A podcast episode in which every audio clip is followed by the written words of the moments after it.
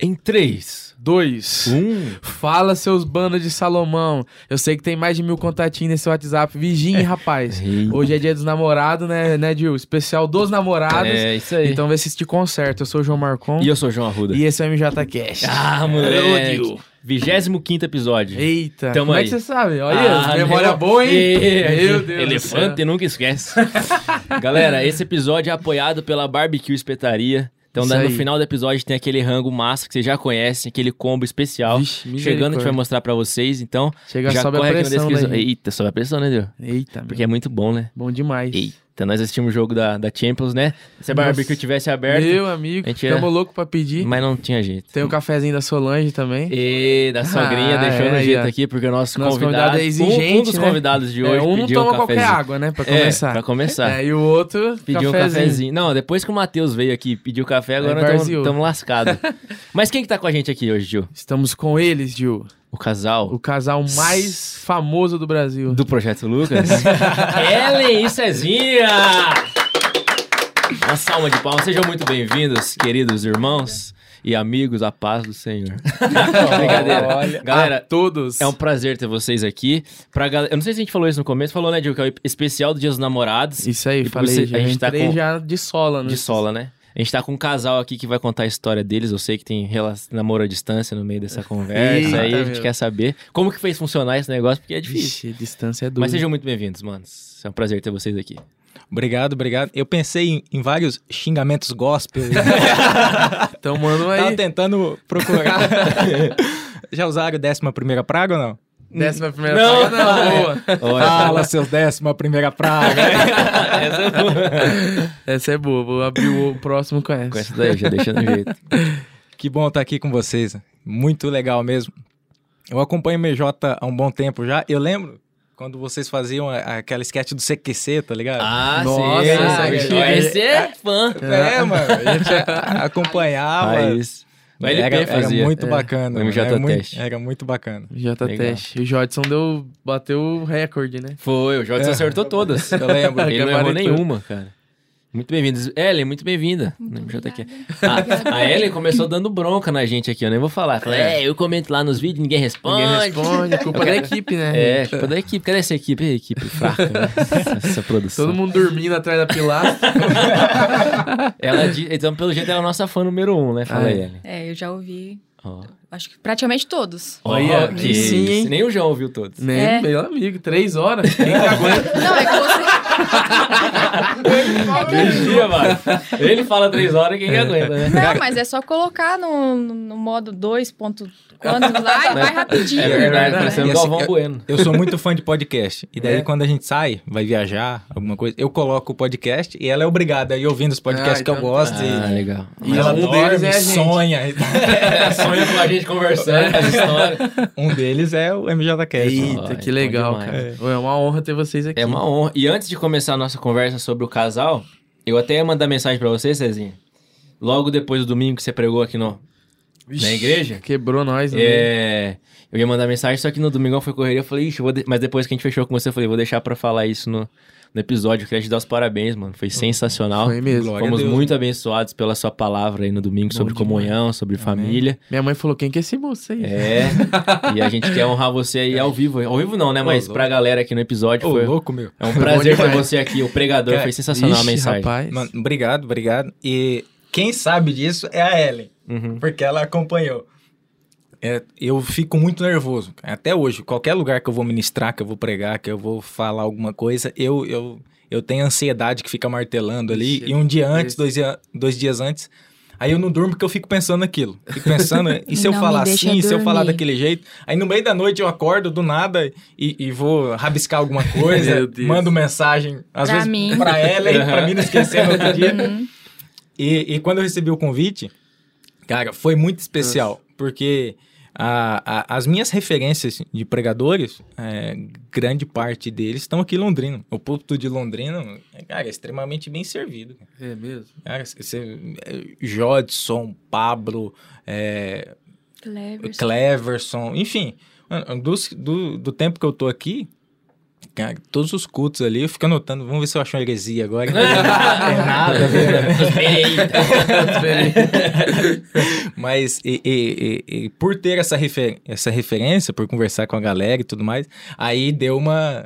Um aí nervosismo, Deu um né? nervosismo a mais. e. Imagina mesmo, hein? É, Sem domingo, né? Pegar domingo aqui de manhã, É. deve ser tenso, E hein? o que é mais interessante é a questão do casamento, é que ele chegou e compartilhou, falou, olha, o pastor convidou e tal, é, o nervoso dele passa pra mim, Aí fica ali. é, atenção, Sim. então todas as vezes que ele sai, é, ou é, tem algum tipo de oportunidade, até mesmo aqui, eu tô no banco, mas tô ali me segurando, sabe? Nervosa. Orando, mas nervosa também pra Vixe, é tenso. ver se vai fluir. E flui porque É se Deus. prepare, Deus que usa, né? Aham. É, Ela, Não, ela- pode falar. Não, Pode falar, fala. É, ela, ela às vezes cobra mais do que eu. É, a gente teve uma oportunidade que eu ia sair fora e o, o Jodson tinha indicado. Então, cara, foi, já, já tava o pico lá em cima, e preocupado. Só que ia ter, no mesmo, na, na sexta-feira, na mesma semana, ia ter o culto no projeto. Uhum. Então eu tava com a cabeça no culto ali do, do projeto, pensando na celebração, algumas coisas. E daí eu chegava em casa e ela.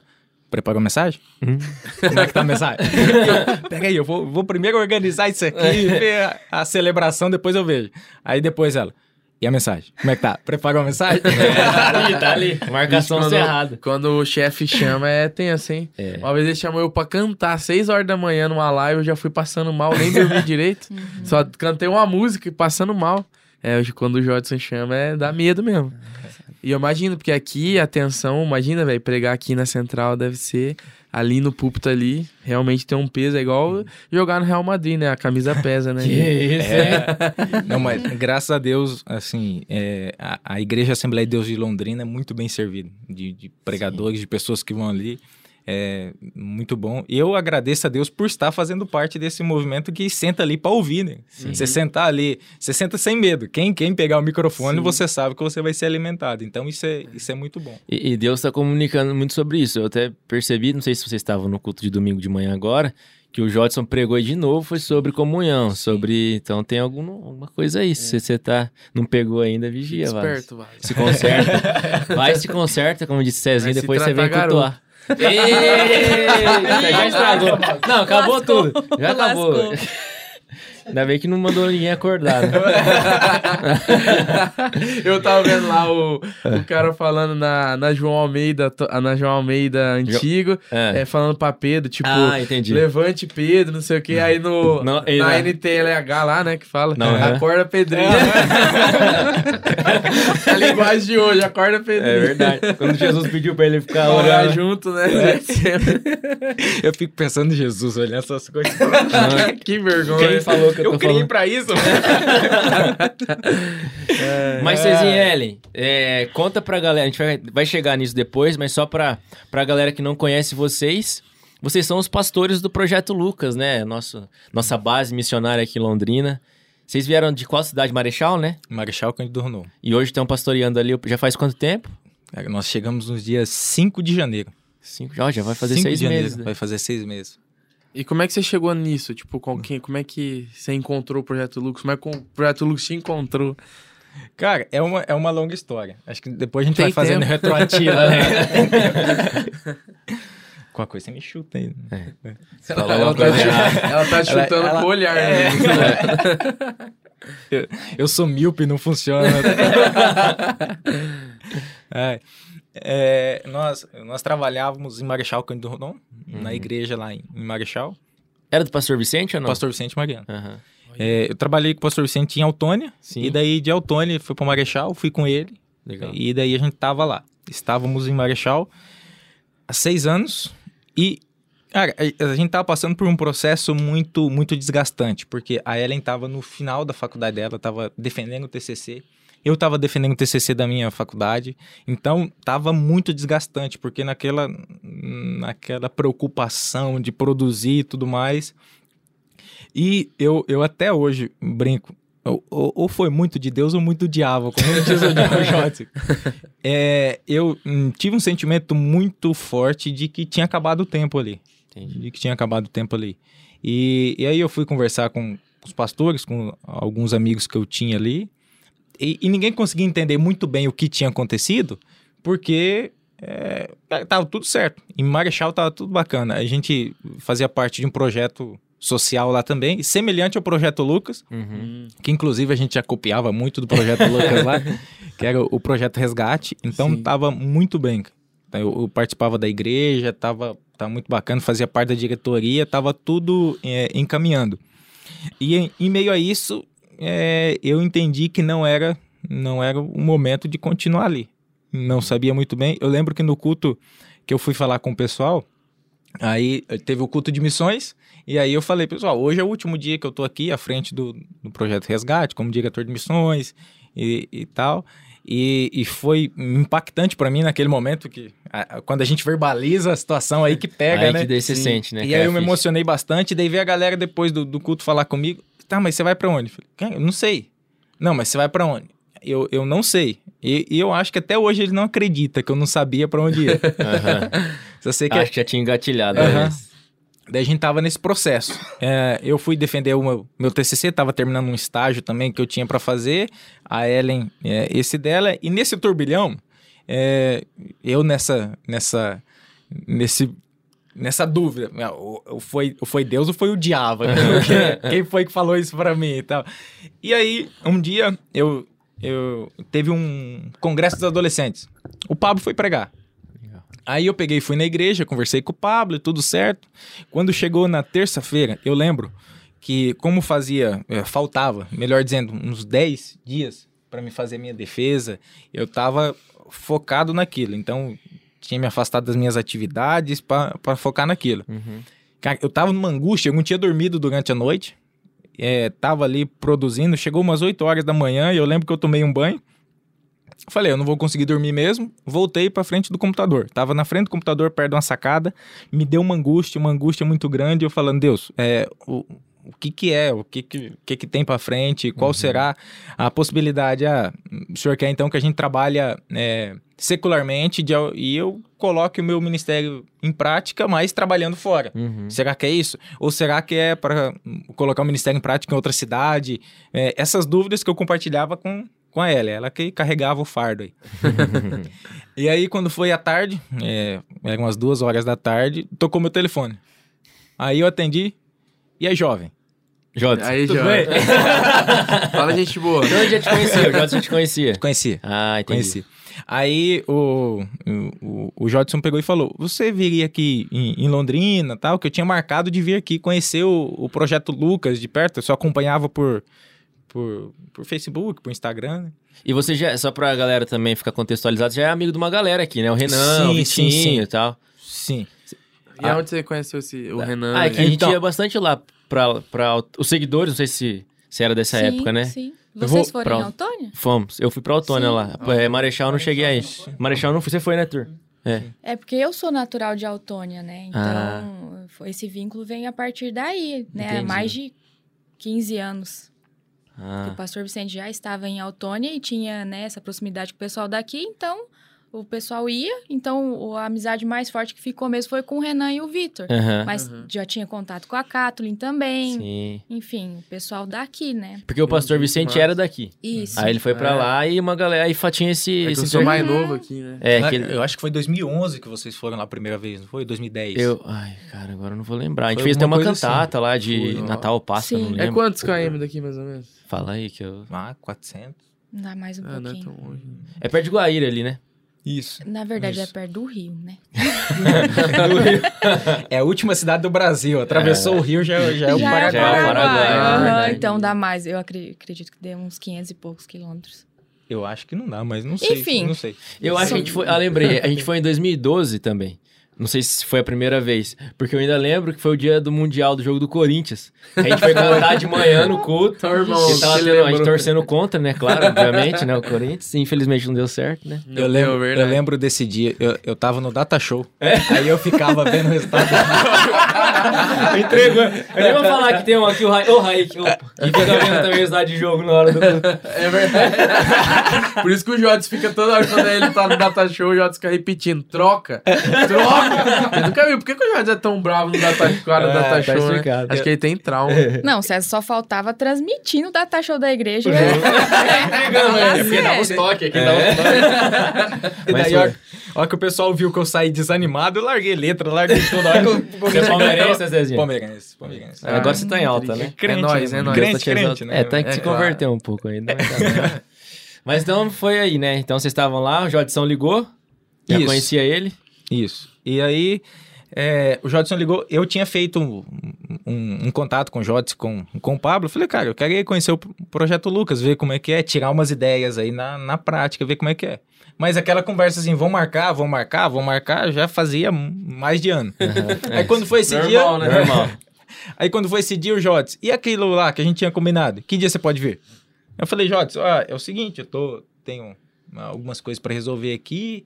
Eu acho que em dezembro eu consigo ir em Londrina, que eu vou acertar algumas coisas. E ele, é, acho que não dá não. Não consegue vir esse mês agora? o Jodson é assim, né? Falei, eu acho, é agora. aí conversei com a Ellen, Aham. nós, nós viemos aqui para Londrina. E aí, eu acho que conta melhor de- os dias que a gente ficou aqui em Londrina. Vai. Na verdade, assim, é, esse processo, nesse turbilhão de, de dúvidas, né? Dessa saída do, da igreja, desse trabalho na igreja, muitas angústias, a gente sempre conversava. E eu, nesse período, estava muito fora de casa, que estudava em Cascavel. Então, tinha semana que eu passava a semana inteira longe dele. A gente se falava pelo WhatsApp, chamada de vídeo. Já casado, Ah, agora, ele, Caramba. né? O ano passado. Uhum. E eu cheguei em casa é, de Cascavel e eu percebi o César muito diferente. A gente, oito anos de casado, então você já vai conhecendo os trejeitos da pessoa, né? Uhum. E ele impaciente, da sala pra cozinha, cozinha pra sala. Isso. Falei, Augusto, o que que tá acontecendo? Ele chamou de Augusto. É. Augusto. Ixi. Já É, porque o César é Augusto, Chamou de né? Augusto. Eu, eu cheguei e falei. Augusto, o que que tá acontecendo? Aí ele, a gente foi tomar um café, ele sentou e falou, o Jodson ligou. Falei, quem? O Jodson. Falei, hum... Hum. Porque eu sabia da- de todas as questões que a gente tava, tinha colocado em oração, Aham. sabe? É, pedindo realmente direcionamento de Deus, porque tava perdido. Cansado, os dois extremamente cansados, aham. Vocês, muito. vocês faziam qual faculdade? Eu formei em psicologia. Psicologia. Aham. Você fez teologia, Cezinha? Fiz história. A história? Que massa. Teologia também. Também. Teologia antes. E, Sim. e aí Ah, ele resolveu, né, fazer filosofia junto. Nossa. Então, Não, é, é o seguinte. teo... é, É, é, Augusto. assando, Augusto. Eu, eu, eu tava fazendo filosofia. Certo. Quando eu terminei Isso. teologia, Aham. aí eu estava fazendo filosofia, só que era à distância. Ah, entendi. Quando eu me mudei para Marechal, eu ti- tinha a oportunidade de fazer na universidade pública, então, Ah, top. Eu fiz o vestibular, comecei a fazer história. Tranquei filosofia. Aí eu falei, eu vou fazer história, fazer história. E deu a pandemia, a universidade fechou. Ah, entendi. Aí, como a universidade fechou, eu falei, ah, eu vou terminar a outra. É, ele teve- Aí, beleza. Eu comecei. Quando voltou Foi tudo... seis. Aí voltou a outra. Nossa. Só que daí eu tava fazendo estágio da, De da faculdade de filosofia. e o TCC da faculdade De de história. história. Nossa. E aí, cara, é, foi. Uma... Tenso. Aí. Rapaz, do céu, passava alguém do meu lado, eu rosnava. Mas como que seria o estágio de filosofia? O que, que você faz? Sentava numa pedra lá na pedra. Fica assim, Tô brincando. Você viu? Você viu? Tirou, Olha, hein? Acabou. A metade dos que filosofia. assistiu a gente já não assiste mais. Eu gosto, eu gosto parou de aqui. Deu pra, per- deu pra perceber. É. Percebi. Imagina se ele não gostasse. Percebi. Ele ama filosofia. Amo, amo, verdade. Não, Não, vai fazer ele faculdade de adora se meter em umas confusão, sabe? E essa retomada de filosofia misturado com história e igreja e eu fora Aí. foi a gota d'água, né? Uhum. Então, é, foi um processo. hum, A gente pode, hoje, olhando pra trás, entende que tem, teve um propósito tudo isso, mas não foi. Não foi gostosinho, não, foi doloroso. Entendi. E assim, sabe quando você vivencia o cuidar de Deus? A gente vivencia diariamente, Sim. mas quando você está no meio do, do, do turbilhão ali, de tanta angústia, eu longe, não sabia como é que ele estava, né? Você tá fora, não sabe se comeu, se não comeu, o que que fez, o que que deixou de fazer, se dormiu, não dormiu, porque ele ficava muito sem dormir nesse, nesse processo. E, e aí orando sempre, e, e Deus respondendo pontualmente. Uhum. Tanto que é o fato do Jodson ter, ter ligado pro César foi Deus respondendo uma das nossas orações. E, e para chegar até aqui em Londrina, foram vários momentos que meu querido filósofo duvidou e eu olhei para ele e dizia assim: Se não duvidar, não é Não é filósofo. Tem essa. E aí, situações pontuais, eu olhei, olhar para ele e falei: tá vendo? Se não é Deus respondendo, quem é? Quem que é? Sabe? Para chegar e estar tá aqui hoje. E claro, com, com a benção de todos os pastores que a gente passou também, né? O pastor Vicente, a gente ficou 12 anos é, é, trabalhando junto. Tem um vínculo muito positivo. Eu trabalhava na casa deles, tudo. E, e sentamos para conversar. A gente veio com a benção deles, Sim. sabe? Para chegar aqui. Nós fomos até a casa deles, eles oraram por nós e tal. Mas A a. primeira pessoa que nós procuramos Foi foi, ele. ele. Ele como pastor. Sim. como nosso pastor, aí ele achou que eu tava ficando louco, eu também achei. É. Tudo certo. Você não sabe nem quem tava falando com você. Não, e aí a gente chega aqui em Londrina, vamos dormir na sede. Eu tinha vindo aqui já passado, né? Uhum. Eu dormi aqui, aquela questão, culto de quinta-feira. Vamos ao culto, obviamente, conversa. Até que numa mesa sentou Jodson, Pablo, a família deles, né? Aham. E o Cleverson. Nossa. A trindade. É, Trindade. na nossa frente. Aham. E aí eu percebi Trindade assim, do PL. o Cleverson bastante questão, né? Aham. Pro César. Interrogatório. É, Crivo, né? esse foi, né, Augusto? Interrogatório. E, Qual que e é o assim, maior defeito? Cara, se, se me coloca eh, os questionários do pressão, Cleverson, não é sobre isso, não. Era sobre existencialismo do século Se XIX. você fosse um animal, qual animal você seria? Cara, e, e assim, a conversa era bacana. Eu amo a, conversa intelectual, só que pra acompanhar os caras não dá, né? É, o nível é essa, lá em cima, né? Aí eu, eu já fico pressionado. Cara, eu posso saber a matéria, me dá uma prova, eu não vou bem. Ah. Me pressionou, eu já, eu já não fico legal. Pressão não é legal pra você, Não, entendi. não é legal. Some tudo a... Não, a aí- filosofia. A hiperatividade já, já grita. já. Eu sei bem como é que é. Então, né? Adoro, hein? E aí os três, mano. Cara, eu volto a dizer, eles já eram referências antes. Agora os três sentados ali, Nossa. perguntando. Eu não sei o que eu respondi. Eu não sei nem o que eu falei. Eu só tava ali em espírito de oração, né? Intercedendo. Senhor, o que, que ele vai dizer Não agora? seja ele.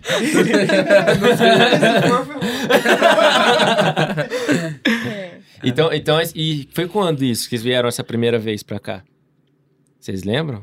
Que você falou que começou em Agora, janeiro. nossa, Setembro? Ah, Foi logo no finalzinho do ano. Final de setembro. Final de setembro. Final de setembro. Salvo engano, não é? Uhum. Porque aí terminou. Sabe que, sabe que é, é- é Assembleia Raiz quando fala, salvo engano. Salvo engano. Vai começar. Vai começar o bullying. É, ela é raiz. essa Raiz, da ela é raiz. Ela é raiz. Chinelinho, sapatinho de Ela- fogo. E ela é raiz. um pé na Cristã do Brasil e Olha. o outro na Batista. Meu. Deus. Ah, e tem a É. presbiteriana renovada também, É, mas isso é olha aí. uma longa história. Aí terminou, né, aquele momento, o Jodson é, falou, jovem, quero conversar com você. Aí chamou a gente pro gabinete e foi e falou pra gente vir aqui é, sobre o projeto Lucas, fez o... f- Nos falou sobre a possibilidade de vir pra cá. Vocês já apresentaram pra eles que a, sua, a realidade de vocês, Sim, né? sim, sim. Entendi. Sabia. Isso. E aí, é, nós viemos em novembro, passamos o mês de novembro Sim. aqui. O mês de novembro, nós passamos aqui para conhecer o projeto, ver Aham. certinho. é, e aí, no final de novembro, aí nós conversamos com o Jodes e viu que era aquilo mesmo. Mas, nesse, nesse meio aí, que é, nós vimos que era Deus direcionando mesmo. Porque quando o Jodson falou conosco a primeira vez, olha, vocês querem vir aqui passar um mês então, para vocês verem como é o projeto, como é a igreja? Uhum. Aí gente falou, beleza, a gente vem aqui em novembro. Aí eu entrei no carro para ir embora, falei para Ellen, e agora? O que, que a gente faz? Vamos pensar. A Ellen, vamos pedir a prova de Deus. Ah, é. Vamos pedir a prova de Deus. Aí, as provas de Deus, como é que foi? Não, a gente. Deus mandou no caminho, prova, é, no caminho eu falei pra ele, falei, Augusto, um sinal assim muito claro, muito assim nítido pra nós seria o, o Idnei, que inclusive é uma família que nos abençoou muito em Marechal, é, pedir a casa que a gente morava. Ah, pedi que é alugado. Era alugada. Entendi. Aham. Cara, só pra vocês entenderem, o cara era nosso irmão, a gente morava lá, não tinha não tinha contrato, Contrato, nada. Nada. Só pagava por mês A, a gente, a gente pagava um valor que incluía internet, água. Sim. Nossa. E, e- Oi, Dinei, os- cadê você na minha vida? Cara, era uma casa Precisando de você. Mano, era uma casa top, com os móveis Sim. planejados. Ele deixou Ednei tudo na casa. sobradinho. Olha só. Cara, a gente "Ah, perfeito aqui, estamos bem Sem estabilizados. contar, é um detalhe que eu penso que é bem relevante, nós morávamos de, era fundo com a casa dos pais dele. Entendi. Um, um casal de senhores, e eles tinham uma mercearia, um barzinho ali. Então, coca, água. Nunca faltava nunca. Não, Não, nunca paguei Ei, coca e água de ali. Ela deixava Seu aberta Valdo a Dona porta. Neca, a nossa casa, a porta da nossa casa ficava aberta. Então tinha ali um vínculo, uma proximidade com a Cecília, que é a bebezinha. Entrava, saía ali. Então, era uma nossa família. Uhum. Aí eu entrei no carro e falei assim: um sinal seria o Dinei pedir a casa. Que era uma coisa Ele- que muito difícil Muito difícil. Aham. Porque a dona Neca brincava, falava que a casa já era nossa, que ia deixar de herança, e Aham. não sei o que e tal. Aí ele deu risada na minha cara e falou assim: capaz. Não vai acontecer isso, não. Filosofia. Não vai acontecer isso, não. Ah, mas enfim. não. é. Ah, enfim, mas a gente. Como ele orou nesse sentido, já tinha um- uma predisposição a vir, porque eu sempre quis morar numa cidade grande, vivenciar outras coisas. Resumindo, nós chegamos, acho que não deu uma semana. O Idnei chamou o César para conversar. Hum. Mas assim, é, eles moravam numa casa alugada também. Ah, eles entendi. alugaram a deles pra nós e moravam em outra que era mais confortável pra eles. Falou assim, o César, é, o Idnei chamou o César e falou, olha, é, pediram a nossa casa. Hum. O cara, cara ficou sem ter onde morar por causa do- da prova dela com Deus.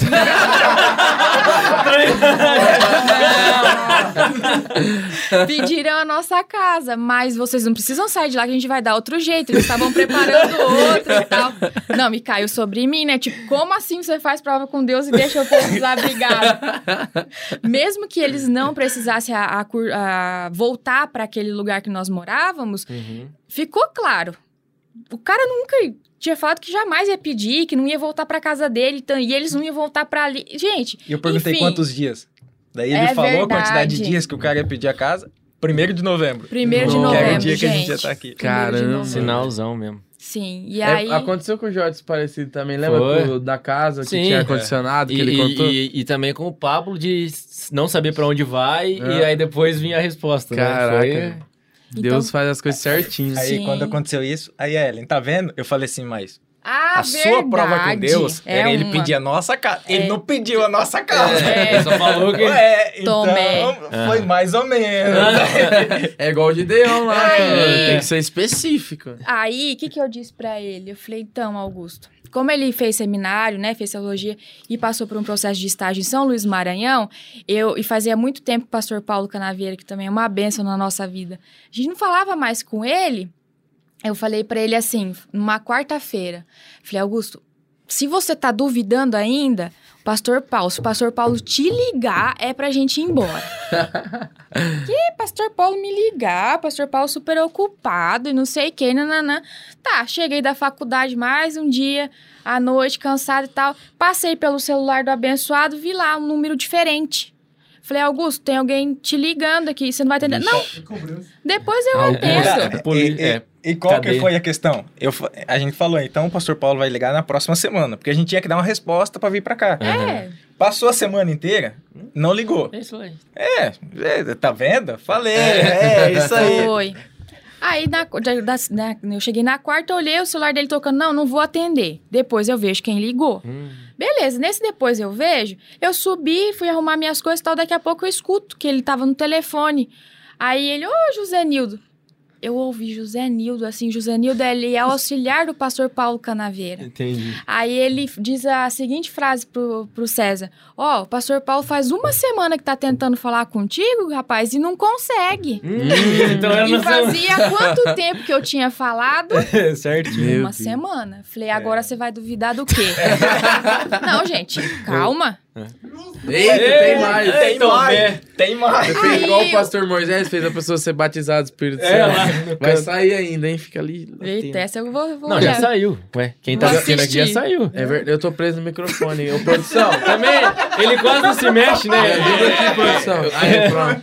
Vai puxar fio. tá achando que é o Aí quê? vem o Vitinho. Ratinho. Vai lá, gente, desculpa aí E- atrapalhar. Imagina! e, e aí ele conversou com, com o José Nildo, né? E Uhum. o José Nildo passou o novo, novo contato dele, que ele tinha trocado de celular. O pastor Paulo ligou. Acho que eles conversaram mais ou menos umas duas horas, né? Nossa. e aí Deus. o pastor Paulo, como um homem muito sábio, sabe? Um homem muito calmo, fora do comum, assim, mas sempre pontual naquilo que tem pra dizer. E aí, quando desligou, esse murchou e, o pastor e Paulo é alguém que acreditou. eu respeito muito e amo muito. Justamente. É, depois, eu contando essa parte, vocês vão ver. Quando eu fui fazer o estágio, eu morei na casa dele. Então ele me adotou. Lá em Me São adotou, Luís, mano. Lá em São Luís. E, cara, eu respeito muito aquele homem pelo ministério dele. Porque é diferente você você ver alguém no, no púlpito ali, Uhum. você tá dentro da casa dele. Sim. Entendeu? Então, várias vezes eu, eu, eu acordava de madrugada ir tomar água aí no banheiro. Ele tava chorando na rede, é lá é costume da rede, né? chorando e, e- e falando de Deus, alguma coisa. É, sempre me passava os livros, forçava eu ler. Na marra. Chegava assim. Eu, eu lembro que ele me deu uma, uma coletânea do, do Spurgeon, Aham. uma vez pra ler assim. Toma, César, vê se você vira menos herege aqui. tá, tá precisando. Então era alguém que eu, que eu admirava muito. Naquele momento foi muito importante ele, ele ter ligado. E eu lembro que algo foi, foi essencial. Que daí eu conversando com ele, falei: Ó, pastor, a- agora eu me formei, a Ellen se formou, e talvez Deus está nos levando para para um lugar em que é, a gente pode trabalhar fora. É, e eu posso ajudar a obra como mantenedor de alguma forma. E ele, com aquele jeito dele, só falou: Sim, meu filho, você tem razão. Um serve a Deus, outro a mamon. Eita! Já deu na lata. Falou isso. Olha, não precisa falar mais nada. tá bom aqui, já deu. Já deu. Aí eu pude parar de pedir prova porque ele baixou Já. a guarda. Ah, entendi. Aí não tinha ponto de correr, né? Aí vocês vieram, aceitaram. E eu, e eu conheço um outro lado da história, que acho que acredito tenha sido mais uma bênção, que é onde vocês moram hoje. Sim. Sim. o casal, que mora, a Ah. família que mora lá, é- são muito amigos nossos. Que se, teve uma proposta Mas de alguém emprego. se ferrou. Né? que Mas teve, uma, teve uma proposta de emprego fora e O aí. cara eu- ficou desempregado. Ei, Eli, o que, que você faz na vida Não, meu? Deus. É porque Deus sabia que eu não tinha cozinha pra trazer pra cá. Ele deixou a casa, um apartamento Isso, com a isso, cozinha. isso também foi um direcionamento. É. Porque quando a gente foi pra casa do Ednei, Aham. a casa do Ednei era móveis planejados. A gente pegou os nossos móveis, cara, Foi pro resgate. foi pro resgate, vamos dar os móveis velhos lá, Não. todo mundo Não, fica. não, não, era velho. brincadeira. Ei, especial dia dos Pro namorados. resgate, né? Não, Cheio não. de traço. Mas foi, foi a nossa cozinha, era ajeitadinha, Aham. ar-condicionado, Foi foi, tudo tudo, pro resgate, Olha porque o Dinei deixou tudo Com na fogão, casa. com botijão. Fazer o quê? Aham. Depois vai pedir de volta lá.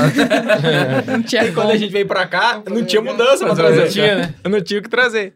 Aí quando o Jodson levou lá pra, pra conhecer a casa, a gente chegou e viu que também lá tem, tem uma parte mobiliada, tem cozinha, tem o guarda-roupa. Guarda-roupa. aham. Sim. Falei, olha, olha o que Deus faz. Olha o que Deus faz. Eu era Eu só não um era irmão da nada. igreja.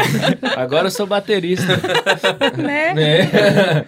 É que Deus faz em eu e em você. Nem eu nem você. Então aí já vai fazer seis meses vocês estão aí. Seis meses. Curtindo muito? Como que tá sendo a experiência? Ah, bem intensa, né? É. Você tá atendendo, Ellen, ou não? Eu sou voluntária no projeto. Ah, aham. Mas na psicologia, Da não? psicologia. Eu Ah, trabalho com a psicologia social, no caso, grupos, né? Uhum. Aí tem as outras meninas que fazem clínica. E o Matheus tá atendendo lá também ou não? Não, Matheus Não. atende fora. De fora, entendi. O Matheus, ele, ele um atende os funcionários. Isso. Ah, legal. Ele é voluntário atendendo os funcionários. Entendi. Uhum. Show de bola. Quem não assistiu ainda o episódio com o Matheus, vai no nosso canal e assiste. Fica Top. top também. Top, verdade. Matheus é top. Eu tô até lendo um livro de Freud agora por causa do Matheus. Qual? Ah, quero saber. Na verdade, não é um livro do Freud, é um Ah. livro sobre Freud. É, é a, a teo- é, Como é que é? É. O Lewis? Oi? Não, não, é sobre Freud mesmo. É, esse, esse. E é a filosofia, Aí, é a psicologia Aí, de Matheus. Freud aplicada. A psicanálise de Freud aplicada. Aplicada. Aí fala, fala sobre ele, né? E, Muito- e muito do Vitor. Franco, você já leu ou não? Não, eu tava lendo Em busca o Sean sentido. Em Han. busca de sentido. Sociedade ele do Cansaço. Tava lendo. Sim, Qual? eu, eu li. Sean Han, Sociedade do Ah. Cansaço. Brabo. Eu gosto de filosofia. Aí, que isso, hein? Cara, bravo. E, então vamos lá pra história deles, de amor agora. É verdade. Dia dos namorados, vamos, vamos, como que fala? Não sei o que eu ia falar, tipo de trazer pro clima dos namorados. Não, não, você é brincadeira. Mas como que é? Você- a Ellen sempre, você era então de, de Autônia, né? Autônio. Marechal você foi com o César já. Sim. Mas você nasceu lá. daí. Nasci em sou de Você também, César, não? Eu era de Pérola, que é muito melhor do que Autônia. Mentira. Vai, É uma rixa eterna. Quem nasceu Autônia é o quê? Altoniense. E Pérola. Pérolense. quem, nasce, quem nasce em Pérola é uma joia. É, lá. Que isso, hein? Tem uma, uma, uma rixa na... É porque Altônia é sede. Ah. Pérola é congregação. Hum. Entende? Entendi. Tipo, é como era isso. Londrina Entendeu o Samba, mistério. é, É, o isso. igreja de bairro é central. É. É. É. E aí o pessoal de Pérola sempre quis ser sede, né? E aí virava aquela. Entendi. É, Fica assim. nunca serão. Aí o irmãozinho da congregação foi na central achar Porque namorado. tinha antigamente. Não, eu, eu não fiz isso, não. Não? Não. Vigia. Não veio Imagina. pra sede pra arrumar namorado, não. Não? Ah, Não, sei. dá a prova aqui só. Mas olha, é, essa parte assim, ó, pra vocês entenderem a situação. Eu sou um pouquinho mais velha que o César. Então eu conheci o César, ele era uma Não criança. sobre isso. tá? Era uma criança. Mas É, eu já era da- Não- adolescente. Não, precisa falar a sua idade, mas quantos anos de diferença Não, é pouco, mas quando você tá ali nessa transição de criança pra falar, né? adolescente. Não precisa falar. Então, beleza, né? ah, eu era adolescente, ele era criança. Entendi, Tá. entendi. E então teve uma questão que minha mãe, lá em 90 e alguma coisa, 99, comprou uma loja do pai dele. Hum. Era dali pertinho, 40 quilômetros, né? De distância da- das cidades. Então eu conheci o César criança, brincando na rede, tipo, de bater o pé na parede. Entendi. Molequinho. Tá, de e a vida, sim, a vida seguiu. E antigamente na- as congregações vinham pra, pra sede nos congressos, né? Sim. Ele vinha junto, não suportava ele. Bagunceiro? Bagunceiro, É, irreverente. O amor e o ódio tá ligado. né? É. É, né? Afinal, o contrário de, de o amor é a indiferença, né? É verdade. É verdade. Né? Não, não- aí que tá. E então, né, nessas, nesses congressos que tinha, Pérola vinha com um super ônibus chique, né, Augusto? Conta É da melhor, sua é cidade. o melhor, É é o verdade. melhor da região. Aham. Pérola tinha mais estrutura, convenhamos. entendeu? Entendi. Cara, Pra 40 quilômetros. Cara, 40 tinha essa rixa, hoje a gente vê que é uma rixa besta. Mas Aham. na época, a gente. Eu, eu só queria colocar mais lenha na fogueira. Entendi. E cara, eu dou graças a Deus que o meu pastor, enquanto eu era criança e adolescente ali, era o pastor Oswaldo Lindo do Nascimento. Uhum. Memória. Eu nunca vi um cara pra ser tão paciente igual a ele. Porque a gente era um grupo de quatro. E, cara, na minha. Na minha na época que eu era criança e adolescente, eu, eu confesso que eu, eu não era muito fácil. Entendi. Nossa, mano. Você tem tinha quantos TDAH anos, César? também? Eu- Nossa. Você tem quantos TDAH, Eu tenho anos? 29, mano. 29. 29. Entendi. Cara, assim, pra vocês terem noção, a gente ia. A casa do pastor era no, no quintal da Fundo. igreja, Aham. no fundo da igreja. A gente ia, pegava pimenta da horta do pastor, mano, passava na mão Ah. e saía dando paz do Senhor pro pessoal. E os irmãozinhos?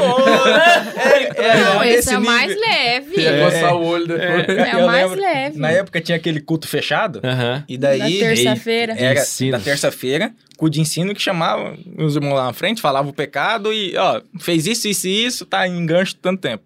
Vixe. Só que igual, eu não sei se é igual na sede aqui, que tem o- aquele batistério embaixo do púlpito. Aqui é em cima, né? É em cima, lá era embaixo. Mas eu sei, aham. Então a gente era criança, a gente conseguia passar nas frestas e ficava lá no batistério, cara, ouvindo tudo. Aí o pastor, pá, pá, isso, aquilo, e os só os membros ali dentro. Cara, a hora que o pessoal saía da igreja, tá todo mundo sabendo de tudo. a gente saía na frente, fulano fez isso, fez aquilo Aí, e só. tal. Nossa. Então o pastor passou apurado Ainda bem que eu não era dessa Não. igreja, que passar em fresta não é comigo, não. É, e aí eu peguei Vai ficar excluído da brincadeira quando criança. Cara, a gente era em quatro. Era eu, o Pajé, o Nipinha, o Pastel. Você conheceu o Pastel, né? Não, Ah, por nome eu não sei. É lá de Autônio. Inclusive, o pessoal de, de Toledo aí que tá assistindo, o evangelista Wellison, ele não gosta de ser chamado de pastel, tá? Aí, ó. É, É um apelido escondido Beleza, dele. pastel. Aí teve uma época que o pessoal, a, a mãe deles foram para uma, pra uma outra igreja, a mãe e o pai dele, com os tios, foi para outra igreja e proibiu de andar com a gente. cara. Falou, não, os caras são muito má influência, não vai andar com eles não. Aí tem uma história que, que é- é- eu acho que consegue mostrar muito bem essa situação. E foi nós três lá na Casa do Pastel e colocando, colocando pilha nele. Cara, vamos, vamos sair, vamos sair. Daí, não, minha mãe não deixa sair com vocês. E atrás da casa dele tinha uma pista de motocross. Nossa. Aí, chovendo, a gente falou, vamos lá, Welles, vamos Nossa. lá. Não vai, você não vai nem perceber. Você fica só olhando. Só olhando. Cara, no que ele saiu pra fora, a gente empurrou ele. Nossa. Aí ele se cheio de barro e tal, entrou pra dentro e já Nossa. era nítido. A mãe dele catou uma vara levou ele pro banheiro e Bateu. começou a bater nele. E daí, o que, que a gente foi fazer como amigo? Fomos assistir. Porque tinha a janelinha do banheiro. Entendi. Aí a gente ficava lá assistindo pela janelinha do banheiro. E daí ele lá, peladão, e a mãe dele batendo nele. Nossa. Ele já era um pouco forte, catar a vara da mãe dele e jogava pra fora, na janelinha. E você jogava. Aí ele catava e dava pra Que trairagem, velho. Aí a mãe dele, aí ele jogava pra fora e a gente dava a vara pra ela. Meu Deus do céu. Aí a mãe virou parceiro do seu. Vocês estão entendendo o motivo porque que eu não gostava deles, né? Entendi. Aí ele ia na sede e já, já sabia da fama. Já, já sabia, né? Terrível. Super reverente, os congressos, eh, culto lá dentro e eu trabalhava na cantina já nesse tempo e eles fazendo bagunça lá fora, Uhum, né? Então não suportava muito César Augusto, não. uhum. Aí o tempo foi passando, eles começaram a frequentar a Autônia, né, mais vezes, Aham. já, já ia de moto, né, a piazada. Aí a gente começou a se juntar, aquela época que tomava PRF, tá assistindo? Carteira, Carteira carteira não, nada. existia na época, mas esquece. anos, né? Esquece. É, escape estourado, furado. Uhum. E aí começou a se juntar, tomar tererê aqui. Uma cidade muito tranquila, hoje não mais, infelizmente. Mas a gente Agora é sentava. É, sentava no meio-fio e ia tomar tererê. Aí acaba que o Elis começou a namorar com uma das meninas do grupo que eu andava, os outros meninos ali, e uma conversa vai e vem. E a gente começou a conversar, Uhum. né? Mas Nada. sem intenção, sem interesse. Sem, né, Sérgio? Ela, ela já tava com a intenção. Não tava. Ah. Gente, não tava. A Karina fala a mesma coisa. Não, não tava. Me buscou, pagou a comida, me lembra. Não, eu não queria nada. Falei, então tá bom. Deixar só em casa. Não, é, o dia também que a gente tava tomando tererê, ele ele só andava de camiseta branca, impecável, tênis também. Olha, igual eu. Depois eu descobri que era a minha sogra Minha que mãe. limpava. Que Maravilhosa. Aí tive que tirar um cisquinho, né, da, da- das É, costas ela- dele. Ela foi assim. tirar? Ah, Deixa- entendi. Um cisco suas costas. Mas já saiu, ah, tá quase saindo. E nesse processo de MSN, né, é, conversa vai... Nossa, gente. Nesse atenção. processo, Nossa, climão. MSN. Ficou um climão. Daqui a pouco ela fala a idade. Depoimento no entregar. No ar- Orkut. o topo é meu, né? O topo é meu? Nossa, bizarro, né? É, isso aí era. Até a gente continuou conversando, assim. E um dia ele chegou e falou pra mim, é, vou pro seminário. Falei, duvido. Então, porque, porque nesse, nesse processo, cara, Não eu, eu, eu cresci na igreja, nasci nesse contexto de igreja o tempo todo, Uhum. só que de cristão eu não tinha nada.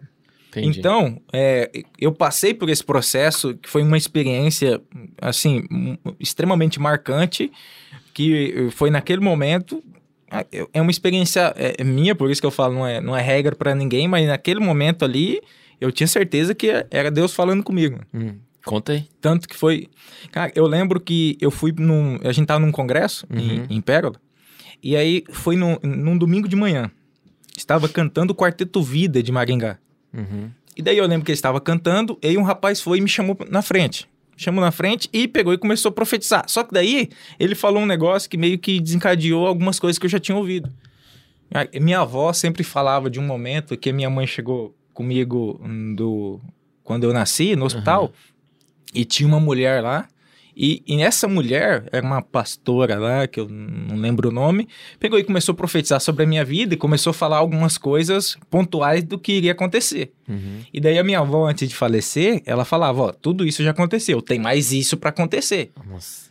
e aí foi, foi acontecendo e durante um grande período, durante esse período, cara, eu desviadão, mas indo na igreja. Sim. Então, ah, vira e mexe, alguém vinha e falava alguma coisa pra mim. Daí eu falava. Você lembrava. Ah, ah, cara, essa incredulidade já era antes da filosofia. né? ah, será que não é e tal? Cara, naquele momento, eu não sei te explicar o que, que foi. Ele foi e falou alguma coisa assim. Eu, eu lembro que eu saí, teve o culto normal ali. Uhum. Eu peguei, saí e fui pra minha casa. Cara, e ali, na- no quarto, cara, é, é, eu volto a dizer, foi uma experiência minha, mas cara, foi muito forte, mano. Eu tinha certeza, e, e eu tenho certeza até hoje, que naquele momento ali no quarto, eu sozinho, durante aquelas horas, cara, Deus tava ali, mano. Deus, Deus tava ali, cara. E eu, assim, eu, eu não sei explicar. Não sei explicar. Eu sei que eu senti algo muito forte. Uhum. E, e foi naquele momento ali. Eu saí do quarto e, e foi totalmente diferente. Eu falei, não, vou, já era, já era. Mudou vou, vou mudar totalmente. Uhum. Eu, eu senti Deus, Deus me chamando para algo maior, inclusive pro, pro meu ministério. Entendi. Foi, foi naquele momento ali. Sem ter ninguém, só eu e, e, e Deus no quarto. E você lembra mais ou menos quantos anos você tinha, César, nessa época? 16. Ah, era novo ainda, né? 15 para 16, Tinha né? 16 anos. Aham. Porque eu, eu lembro que eu saí dali, aí eu fui. é, ia ter um, um retiro de carnaval. Uhum. Aí eu fui falar com o meu pastor, porque eu tava uh, excomungado da igreja. e Tava daí de eu, banco. Tava eu não, excluído. é, eu não ia junto com os jovens. E daí é, eu fui falar com o pastor, Uhum. pra ir junto com os jovens. Aí eu lembro- retiro, né? É, daí eu lembro que o pastor falou: ah, é retiro e tal, mas você vai participar de um teatro então. Eu falei: beleza, vou participar do teatro. Aham. Pra onde que os desviados vão? Pro teatro. Cara, e daí a gente chegou, eu não lembro certo é, é, quanto tempo foi, foi uns dois meses ali, mais ou menos, uns 60, 90 dias depois dessa experiência que ia ter o, O retiro. o retiro. Aham. E aí no retiro, teve o pastor Ferreirinha tava pregando, eu lembro, o pastor Vicente falou assim, ó, depois aqui do culto vai todo mundo lá pra chácara. Chegou na chácara, continuou o culto, vamos pregar e vamos orar. Aí eu lembro que começou a orar. Aí eu falei, não quero mais saber de nada, me joguei lá, cara, fui renovado com o Espírito Santo de Deus e, e, cara, a partir daquele momento eu, eu tomei a decisão, vou ser diferente. Entendi. Só que a, pra mim poder falar isso era complicado. Quando eu cheguei pro meu pastor e falei assim, ó, eu vou pro seminário, ele, a pergunta era, quanto tempo vai demorar pra você voltar? Nesse retiro, pra vocês terem uma ideia, Aham. a mãe da Ellen colocou um obreiro pra me vigiar, mano. É Não sei porquê, né? Não sei. Eu Santinho não, que só... podia, eu não podia chegar na É. piscina perto dela em nenhum lugar assim. Entendi.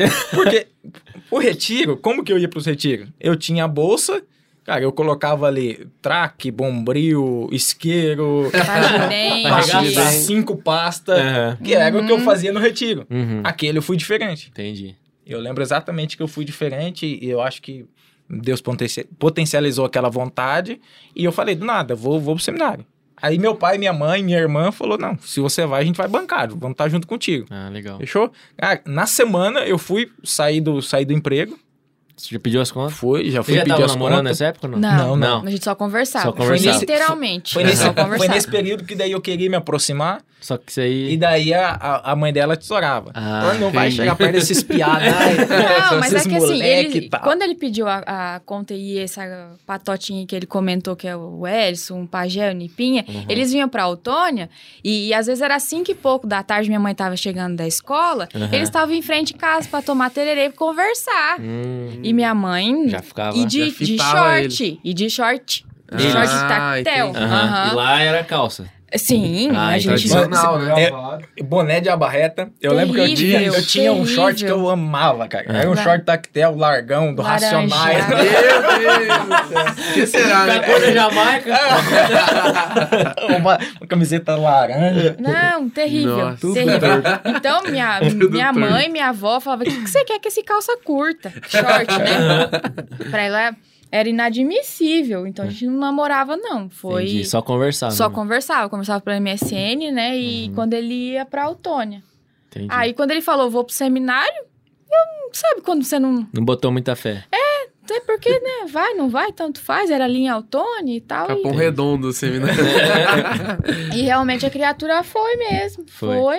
E aí foi esse que foi em São Luís? Não. Nada a ver. Tá. Não, o seminário aí foi em Autônia. Ah, em Autônia. Em Autônia, ah, o seminário entendi. Betânia. Entendi. Porque o seminário ele é integral. Uhum. Ah, Então você tem que ir pra morar lá Morar dentro do lá. seminário. Entendi. Isso. Nossa, que massa.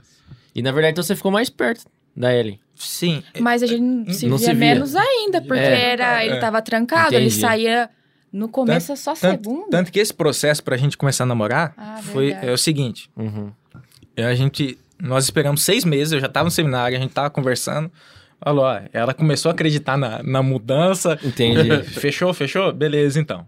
A gente conversando, agora menos ainda, porque no seminário nem acesso à internet eu, eu tinha. Era bem hard mesmo. Era- era. É, o pastor Moisés também falou mais ou menos o dele. Era tipo um exército, assim, Sim, praticamente. ele tinha horário pra tudo. Tinha que fazer exercício. Tinha exercício físico. O dele tinha, o pastor Tinha Moisés que falou. acordar cedo e era, fazer era flexão. obrigado a jogar bola. Ah, é. Ah, Sério? ah. Né? É, é que o pastor falava, eu lembro até hoje, ele falava assim, ó, é no campo que a gente conhece obreiro, não no púlpito. ele falava. É, então mandou, né? É. É, igual o Paulo. Sai quarta-feira lá. Algumas vezes os caras pegavam e brigavam lá, daí ele falava, ó, sei você prega muito bem, mas não serve pra ser obreiro, tá? tá. Então ele falava, é no Entendi. campo que se conhece.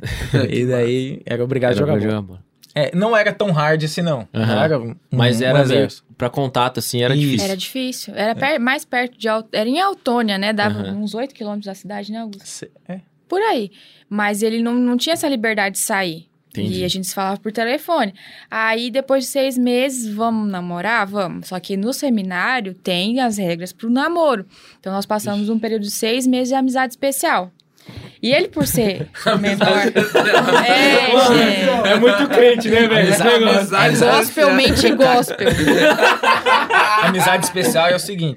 Primeiro, Já eu vi quero amizade namorar com colorida, ela. amizade especial primeira vez. Quero namorar com ela. Aham. O pastor dela tem que mandar uma carta pro seminário. O meu pastor tem que mandar uma carta pro seminário. Aí o seminário aprova. O meu pai manda uma carta pro seminário. O pai dela manda uma carta pro seminário. Ei, O seminário aprovou. Aí a gente pode fazer encontros semanais supervisionados. Justo. Meu Deus. olha só. É. Aí eu acho que é. Eu não lembro certinho se era um mês e meio. não- nem pegar na mão. É, E depois de seis meses, pegar na mão. É. Olha só. Caramba, como é, É, que, que você é, conversa o esquema. num um encontro Mas era, era o supervisionado? professor que ficava, ficava supervisionando você É, ou então. não? É que nesse tempo já ele já estava na transição de vir aos finais de semana. Ah, então só via na igreja, no pátio da igreja. Então tá supervisionado ali por um monte ah, de crente, tá, entendi. né? Não era supervisionado pelo Se seminário, eu, né? Mas se eu, às Não vezes... podia ir pro Mac sozinho. Não. Entendi. Se fosse se encontrar. Que Mac, Mac, né? Antônia. Antônio. Foi mal, bigode, gente. E a pracinha que tem uma sorveteria sempre ali, né? ainda. Pode Não, não, O X o quê? não, é porque X tinha um, cannabis? É, tinha um rapaz lá que... Ele fica aberto o tempo todo. Eu nunca vi ele fechado. Aham. 5 horas da manhã Aí você o vai lá. apelido da, da, da barraquinha dele era esse. Mas Qual a gente é? não chegou a frequentar, não vou Qual que é o repetir, não. apelido? Eu não sei, não. Não, era X- X-Mapi? Era, é, mais ou menos isso aí. Aham. E quando eu, as, as poucas vezes que eu fui ao seminário, aí sim, é supervisionado pelo deão dele, Hum. que era o, o casal responsável por ele, né? E eu precisei ir a um culto deles também para ser apresentado para todo o seminário. Com, Nossa. aham. E, e no seminário tem, tinha um processo assim. Tem o, o deão, que é o responsável por você. hum, é, o deão dos homens. Aí é o responsável por todos os homens. Só que daí tinha um monitor. E daí esse monitor, se você fizer alguma coisa errada, o monitor passou no quarto, tá com a cama desarrumada. Levava a Aí ficha. leva uma ficha. O que que é essa ficha? É, a nossa rotina no seminário era, a gente acordava de manhã, eu no caso participava do café da manhã do pessoal, para fazer o café da manhã e tal. Depois fazia um devocional sozinho. Uhum. Aí depois a gente ia pro, acho que era 6h45, 7 horas, ia pro, pro refeitório, fazia um devocional todo mundo, tomava café e ia, ia pra sala de aula. Uhum. Estudava de manhã, almoçava, aí é, a parte da tarde era trabalho. Aí trabalho. Vocês foram no seminário Betânia, sabem, né? Muita árvore, muita coisa, então é, era trabalho braçal ali. É. Aí, seis horas era o futebol. Aí a gente jogava o futebol. Depois era estudo até 10 horas também. Nossa. Então, Puxadaço. se acaso você não cumprisse uma... Ah, deu 11 horas, passou o monitor, você tá com, com o celular ligado ou com a luz ligada, alguma coisa assim. Aí você levava ficha. Uhum. E essa ficha, você tinha que trabalhar duas horas a mais. Nossa. Então, daí era no sábado ou na segunda-feira, que era dia de folga. Tinha que trabalhar duas Quantas horas a fichas mais. você levou? Ah,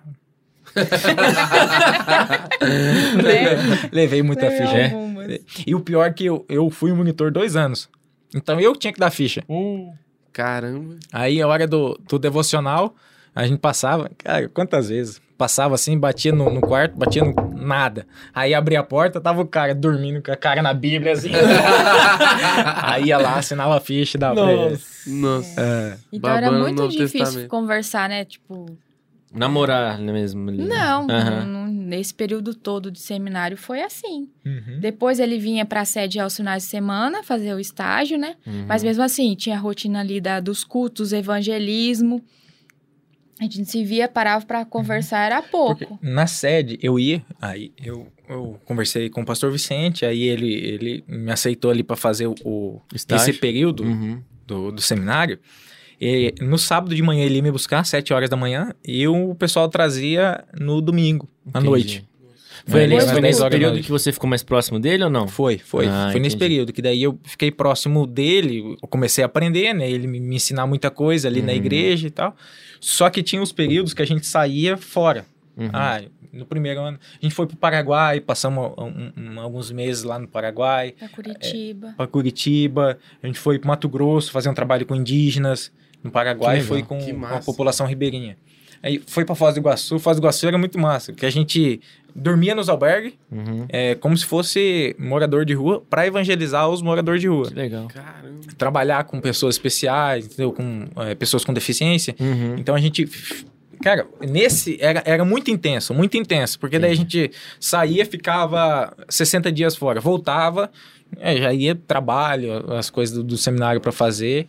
Então era, Escola. era muito Foi intenso tempo nesse de sentido. seminário, César, que você fez? Cara, era, foi, era- são três anos contando com essas experiências Aham. e um ano é o estágio no Maranhão. No Maranhão. É. Ah, que daí foi é que, na verdade, ele um ano escolheu em São Luís. É, eu Ah, escolhi lá. entendi. Pode escolher estágio em qualquer lugar. Entendi. E como é que é esse estágio? Qual que é o processo? O que, que você faz lá? Você só vai. Só vai. é tipo servir. a missão que o pessoal vai aqui, né? Isso. Cara, quando eu fui pro Maranhão, eu lembro, o José Nildo, esse, esse meu amigo, pastor que a Ellen falou, ele tava é, em Autônia porque ele era um dos professores do seminário. Ah, entendi. E aí eu lembro que tava nesse processo de, de escolher o estágio, escolher o lugar, e tava certo que eu ia fazer em Autônia, ali em Autônia. Tava tudo certo ali, beleza. Aí um dia o José Nildo falou, ô César, você tem coragem pro Maranhão? Eu falei, tenho. aí ele pegou o telefone e ligou o pastor Paulo. Pastor Paulo, você recebe o César aí? Recebo. Não conhecia pastor Paulo, não conhecia César, não conhecia Maranhão, não conhecia ninguém. Falei, beleza. Aí o pastor Paulo, a, a irmã Francisca, que é a mulher do, do pastor Paulo, também era. ah, Foi minha mãe lá. A família me abraçou muito grande. Só que nessa época eu não conhecia. Ele só falou: manda o CPF aí. Pra ver se... comprou passagem. Olha. Eles compraram passagem. Caramba. Aí, vambora. Aí cheguei lá, cara, sem conhecer nada. Aí fui morar na, na casa do pastor Paulo. Aham. E lá, aí o trabalho era do- dos mais de, de tudo lá. Tem, tem muita experiência que eu fui pro, pro sertão mesmo, sertão de, de...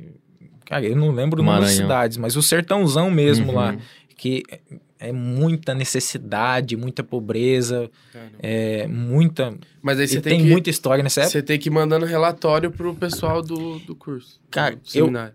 Eu não mandava relatório, por quê? Assim, é, só, só para deixar, só pra deixar claro, que é uma coisa que eu, eu bato muito. O Maranhão não é só pobreza, viu? É que a gente ia no lugar pobre, Sim. mas, cara, teve lugares maravilhosos que eu, que eu vivi lá. Então, eu, eu digo que eu sou meio maranhense, porque esse tempo que eu vivi lá foi muito especial. Uhum.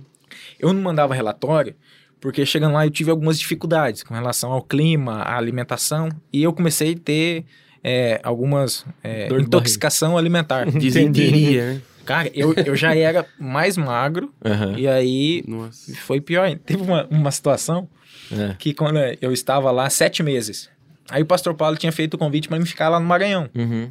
Ah, Eu- fica lá. É, ficar lá. Eu falei, cara, oxe, eu, eu tava amando o Maranhão, já tava andando de chinelo, dormindo em rede. É, aqui mesmo que eu vou ficar.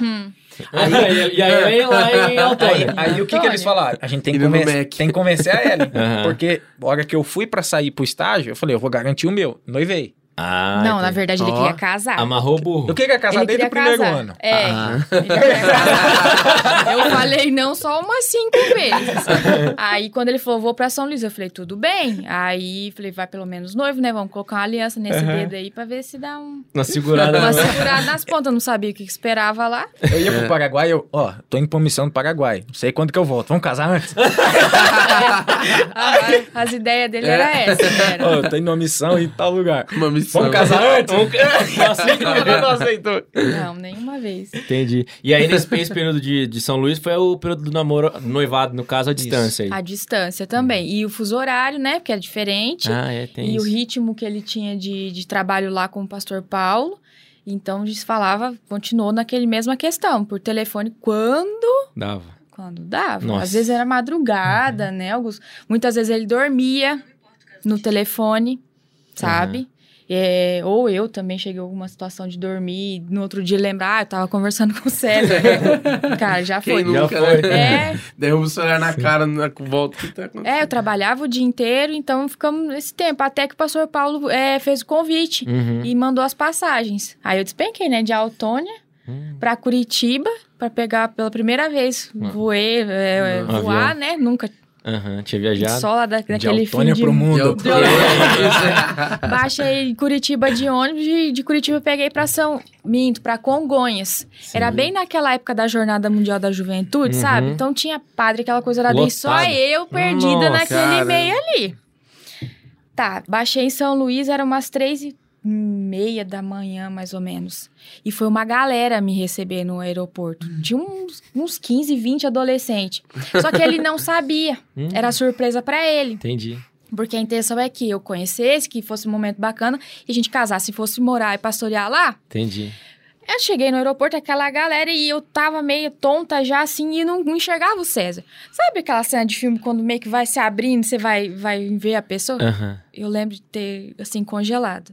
Ele, como comentou, né? Já era magro, Tu estava rica. extremamente Mago. magro, aqui fundo, Tem sabe? tomar- eu tenho que ir Morrendo, Maranhão. pra ver se eu volto. Chama o pastor Paulo. Vai, Olha o menino aqui, Vai, ó. Vai, né? Fazer um Cheio de intensivão saúde. lá.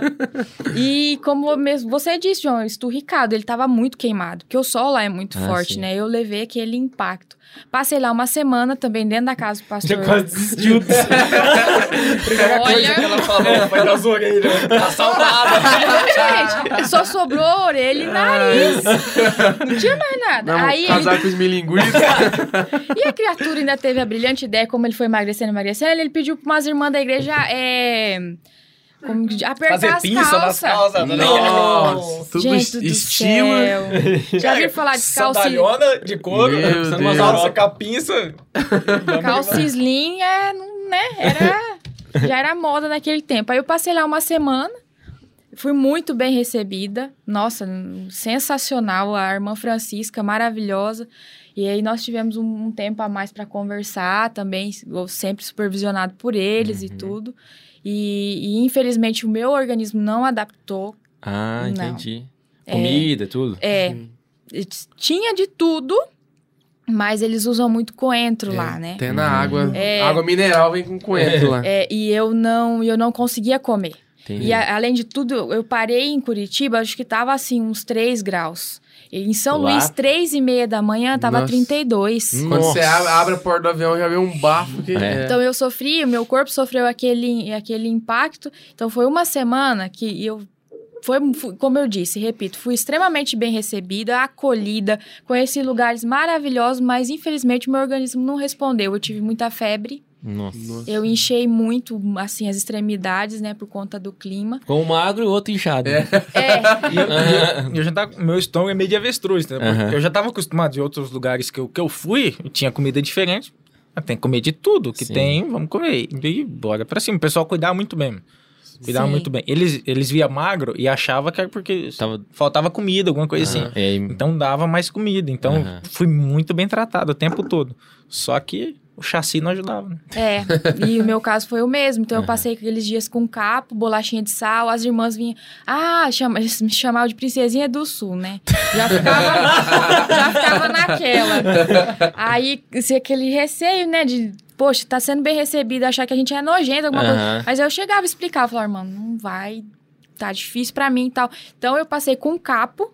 Tanto que o dia que o pastor Paulo foi me levar ao aeroporto para eu retornar, ele chegou na simplicidade dele, que eu lembro e me emociono, com uma sacolinha, acho que tinha uns 8, 10 capos Capo. dentro pra, pra viagem, Aham. sabe? Cara, sensacional, pessoal. Assim, a Débora, a Zaine são as filhas do pastor lá. Daniel. O Daniel, a irmã A Laís. É, a vozinha também, a mãe da irmã Francisca, eles vieram no nosso casamento, Hum, que legal. baixaram em oito, Em oito. Oito pessoas de lá.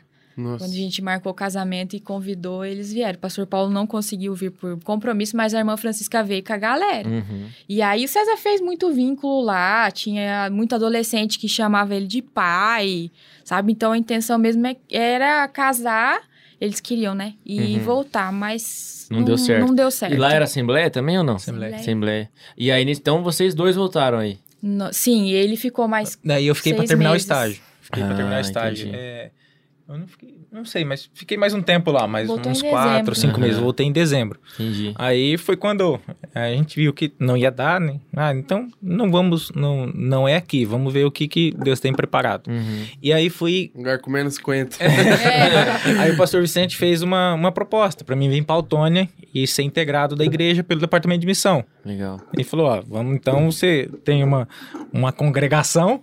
Cara, e foi meu, meu primeiro desafio, assim. Foi. dirigir uma congregação. e Ah, eu lembro que eu era caramba. Solteiro. ele era Você veio Solteiro. como dirigente. sim, ele era, Era sol- solteiro. Era uma congregação que tava começando num bairro. É um era ponto de um culto. ponto de culto missionário. Isso. Só que eu tava muito animado, cara. Tava muito animado. Então, assim, eu sou muito grato também por isso. A oportunidade que eu tive. Uhum. É uma Porque, escola, né? cara, Ixi. ali eu cresci demais. É, mas ele tava em São Luís e aí ele me ligou, falou: Ó, vou embora tal dia, vamos casar? De novo.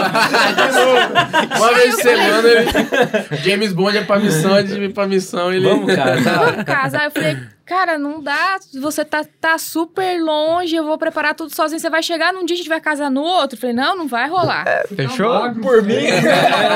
Eu não queria falar Cabelo isso, né? terno, É, né? Esperar ele engordar um pouco, menos. Aí eu falei, não, segura as pontas. Ele voltou depois de Seis meses. seis meses. Aí eu faço aniversário em abril. Uhum. É, Ele. Acho que era janeiro, fevereiro que ele tinha chego. Ah, vamos casar no dia do seu aniversário? Ah, meu É, Deus. eu só queria uma desculpa pra casar. Aí eu falei, não. No dia do aniversário. No dia do meu aniversário. A festa, já tá pronto. Queria dar um presente e jantar no mesmo dia, já era. Ah, tudo. Aí, ó, pra quem tá enrolando as, as É, namoradas, tá pega o exemplo do César, que ó, quer casar toda semana, ele queria. Não, vem conversar comigo que eu vou aprender. Vou ensinar a dizer não. Ah, Daí, Olha. e- esse período que a gente tava esperando, não, passou por seminário e não dava. Aham. Agora a gente ficou à, à distância no, no período do noivado. Agora, Caramba. voltando pra cá, como a gente vai casar daqui seis meses, vai ser um tempo que a gente vai ficar junto. Aham. Só que daí a gente tá na congregação. Hum. E, cara, foi um tempo muito bom, muito bom. Porque, como tava começando o, o, o ponto de culto, e aí a- eu conversei com o pastor. Ele falou: Ó, beleza, você pode levar. Se, se precisar de alguém aqui da sede pra te ajudar, pode ir. Só não tira o pessoal que já canta, que já Sim. faz parte de algum, de algum grupo aqui. Tudo que ele fez. Aí o que que eu fiz? Eu fui pra cima do pessoal. a gente montou um grupo de louvor. Eu lembro que a gente tinha um Uno, um Uno de missão da igreja que a gente tinha Um ganhado. Uno de missão. Era o poderoso. Cara, não tinha freio. Poderoso. A gente cansou, a gente a porta não cansou. fechava. E, e eu, eu não sei o que tinha na cabeça dos pais dos adolescentes que confiavam em mim. A gente botava 7, 8 dentro daquele Uno Meu. e ia, era, era um bar, era um antigo bar. Uhum. Então tinha até o, o Aonde negócio era a do bar- igreja? É onde era É. a igreja. entendi. E aí a gente foi, aí eu fui pegando a galera, ah, não sei tocar, vai lá você mesmo, vamos, vamos junto lá, vamos Formou tocando. uma bandinha do Chaves. né? Aí, cara, eu lembro que o, o guitarrista, o guitarrista era o melhor. Não tinha ninguém pra tocar guitarra. Aí eu falei, o que que eu vou fazer? Na sede, se eu tirar os guitarristas, o, professor, o, o pastor. Pastor. vai brigar comigo. Aham. Aí chegou, cara, o Igão. Quem que era o Igão? O Igão, Cara da Ellen. o Igão era aqueles metaleiros, Entendi. Nossa. Emo, Top, naquela época Emo. era emo. cabelão aqui preto, Aham. todo de preto, maquiado e tal. E tinha vindo é, assim pra igreja e falou: é, ah, na série não vai ser usado, vem pra cá. Aqui você É. pode. Vem desse jeito mesmo, vem aqui, vai tocar. Aí dava lá a galera tocando o igão lá, mano. Com a, com a, com a guitarrona, parecia o Slash, tá ligado? Com a cartolona e o cabelão aqui. e tocando e tocando lá o hino da harpa, tá ligado? Não, Mais perto que está. E o igão. Acho que a pessoa que mais testou o coração do pastor Vicente foi o César Foi o Augusto. César. Porque ele aprontava uma atrás da outra. Falar nisso, a gente citou ele um monte de vezes, né? Um abraço, pastor Vicente, tá assistindo esse aí. episódio aí. Eu testei o coração dele. Se tá vivo ainda, é. Cara, e aí foi. O, eu lembro do, do Carlos, que foi me ajudar. O Uhum. Carlos, ele era obreiro de uma outra, de uma outra igreja que era um pouco mais liberal. Foi pra Assembleia, chegou lá e falou: ah, o cara também não vai ser usado na série. Falei, vem, pra cá, vem E, pra e era, e era perto da, da sede, assim, ó, a Sim. congregação? Ah, Ah, Autônia, não É, tem é como, verdade, né? é, Autônia. é. Se for longe, é outra cidade. É, né? não tem Três Ah. Fica zoando a Autônia. É. Não, não tô É, zoando. é, Eu, trabalho com a né? realidade. Eu, não uso Pérola. É. Ah, mas também. É, Mas também. longe é mas pérola, né? também é. E aí, eu lembro que ele tinha um, um- Uma um um- barba aqui, Uhum. cara, um cavanhaque e tal. E, mano, esse cara começou a ir, começou a me ajudar, é o cara que mais me ajudava. Chegava lá pra abrir a igreja, ele já tava com uma, com uma vassourinha que ele trazia de casa pra, lá, pra limpar ali e tal. Uhum. Aí teve um, um, um culto, foi uma quarta-feira, eu lembro, um culto de ensino. Mano, aqueles dias sobrenatural. Eu lembro que eu tava dando ensino, aconteceu algo sobrenatural. O Espírito Santo desceu e gente batizando e correndo e pra lá e pra cá, aquele negócio assim e tal. Eu peguei e falei, glória a Deus, eu vou orar pro pessoal e dei pro Carlos. Falei, Carlos, daí você vem aqui terminar. Aí ele pegou o microfone assim. Pois é, meu, Jesus é chapante. E o, e o Slash lá. e o Igão. O massa foi o Igão que ele ficou um tempo lá. Aí teve um dia, mano, que a gente tava na frente da igreja esperando eh, o pessoal se reunir do grupo de louvor. Aham. Do nada chega o Igão, cabelão assim, o olho preto, bonezão, terno e gravata. Amplificador, a guitarrinha e o amplificador do lado. Assim. E, a E metade acompanhando o. César nessa? Sim. Sempre. Deus. Sempre ali. A gente, pra manter o ponto de culto, a gente trabalhava fazendo assando costela aos Ah, domingos. entendi. Então acordava quatro e meia, cinco horas da manhã pra embalar a costela e vender. E, e tinha umas que o César perdia também, porque chegava a gente comprava não pagava ou chegava não podia comprar a gente dava comunidade, a gente mano. já dava também então é, esses seis meses antes do casamento foi nesse ritmo Entendi. Né? O noivado foi pauleiro. E vocês, so- vocês sofreram muito, tipo, não preconceito, mas, tipo, porque é difícil um dirigente ser solteiro, né? Eu não sei nem se. a Autônia não Ah, pessoal, precisando de asfalto, Eu- vai ligar pro Slash. Eu achei que teve duas coisas que foram fundamentais. O Aham. primeiro foi o apoio do pastor presidente. com Sim. certeza Que foi ele que colocou e ele bancou. Uhum. Só que ele falou assim, César, eu vou bancar até uma parte, depois você se vira. Uhum. E daí o trabalho começou, Dá fruto. começou a dar fruto, cara. Foi um tempo de, de... Cara, foi muito abençoado. Eu, eu, eu ia visitar a galera, aí ó, o pessoal, ah, eu, eu quero parar de fumar. Então você vai parar de fumar essa semana, semana que vem você vai lá dar o testemunho. Olha isso. Já colocava pra dar testemunho da igreja. Vai, vai, é, o culto daqui é nosso. e aí, nesse período, ô, o cara, ele tinha que parar pra dar um testemunho, e daí nisso ele já se batizava, trazia uma filha, e foi um, um processo bem, E bem eu legal. penso que o que contribuiu com, com esse- nesse tempo que o César ficou com- enquanto dirigente solteiro Uhum. é o fato que Autônia é uma, é uma cidade, como eu disse, né, pequena e a nossa igreja é muito familiar, Entendi. né? Ali tá meu pai, tá minha mãe, todas as minhas tias, o vice-presidente 80% da igreja A família é dela. parente É. dela. Entendi. o vice-presidente é o, o irmão José Pereira, né? É tio do meu pai. Uhum. Então, ali, todo mundo... Eu lembro que no dia que ele foi para ser consagrado, obviamente só foi ele ali, né? Uhum. É, foi uma emoção, as minhas avós chorando, a minha avó da presbiteriana renovada também veio, as, os irmãos da presbiteriana vieram, Entendi. porque a avó dele também é da igreja. Então, não, não tinha essa questão muito aflorada. Minha mãe, dirigente do circo de oração, Então, nesse tempo já amava ele, aí já É, tinha mudado a já história, tinha né? mudado. Ah, é, conquistou Já- a sogra, tá tudo certo. Conquistou super. É, até hoje, Conquistei. até hoje. Hoje ela me defende. É. Ela defende. Hoje eu tenho alguém, hoje eu tenho alguém por mim. né? Não, hoje é o filho que ela nunca teve, é ele. Olha então, só. assim. Você é filha única? Sou filha única. Entendi. E aí ele ganhou realmente o coração da minha mãe, das minhas avós nem se fala, então. Ixi. É, do meu pai também, né, Augusto? Meu pai é mais quietão, mas desde o dia que o César foi lá pediu em namoro e tudo. Ele meu, chorou. Meu pai se emocionou. Ó. É, o Acho que daí eu já viu- tava um tempão no seminário. Já acho viu que tinha é, já mudado andava mesmo. de terno e gravata, já não Entendi. andava mais de shortão. É. É, isso. Foi a mudança. Mas a galera começou a ver a mudança. Sim, e ele, o César sempre foi muito, muito afetuoso. Uhum. Então ele carregava essa galera junto com ele, de abraçar todo mundo. Você via ele, se ele pisar, se ele desse um passo pra trás, ele pisava em um adolescente. Tá tudo grudado Tava nele. tudo ali grudado nele. E aí Uhum. ele levava lá, lá pra casa dos meus pais, minha mãe fazia comida pra todo mundo, aí andava aquele monte de seminarista junto, Entendi. né? E, enfim, a nossa história foi muito rodeada de gente o tempo todo. Foi comuni em comunidade. em né? comunidade. Entendi. E essa comunidade, inclusive, que eu falei pra ele no caminho que eu ia contar, né? Que auxiliava nos presentes. Ele tava no seminário Aham. e, e tinha um curso pra ele ficar lá. Sim. Então, ele vivia de mantenedores e a família. E aí, ah, dia dos namorados, vamos dar um presente, né? Uhum. Ai, gente, preciso falar. Fala. César Augusto não Revela. acertou um presente. Ele me deu uma blusa GG. Ah, meu Deus. Servia pra você. Dá um tiro no pé. Nossa, então não É, é. Nossa. Sem zoeira, eu lembro. Verde. Depois ele trocou a blusa GG, não sei quem do seminário que ajudou, ele chegou com a calça 42, gente, eu usava 34. Cara, mas na época do seminário, mano do céu, era, era prova em cima de prova, entendeu? No sentido financeiro. Aham. Porque a minha família. Mas é, GG é mais barato daí. Pega, pega a liquidação, é, tá sobrando. A minha família, com o que ela tinha, ela mantinha a minha mensalidade lá. Entendi. Então, alguma coisa a mais, como por exemplo, os, os presentes, aí a gente ia pro pessoal, o pessoal que vai ajudar, alguma Entendi. coisa assim.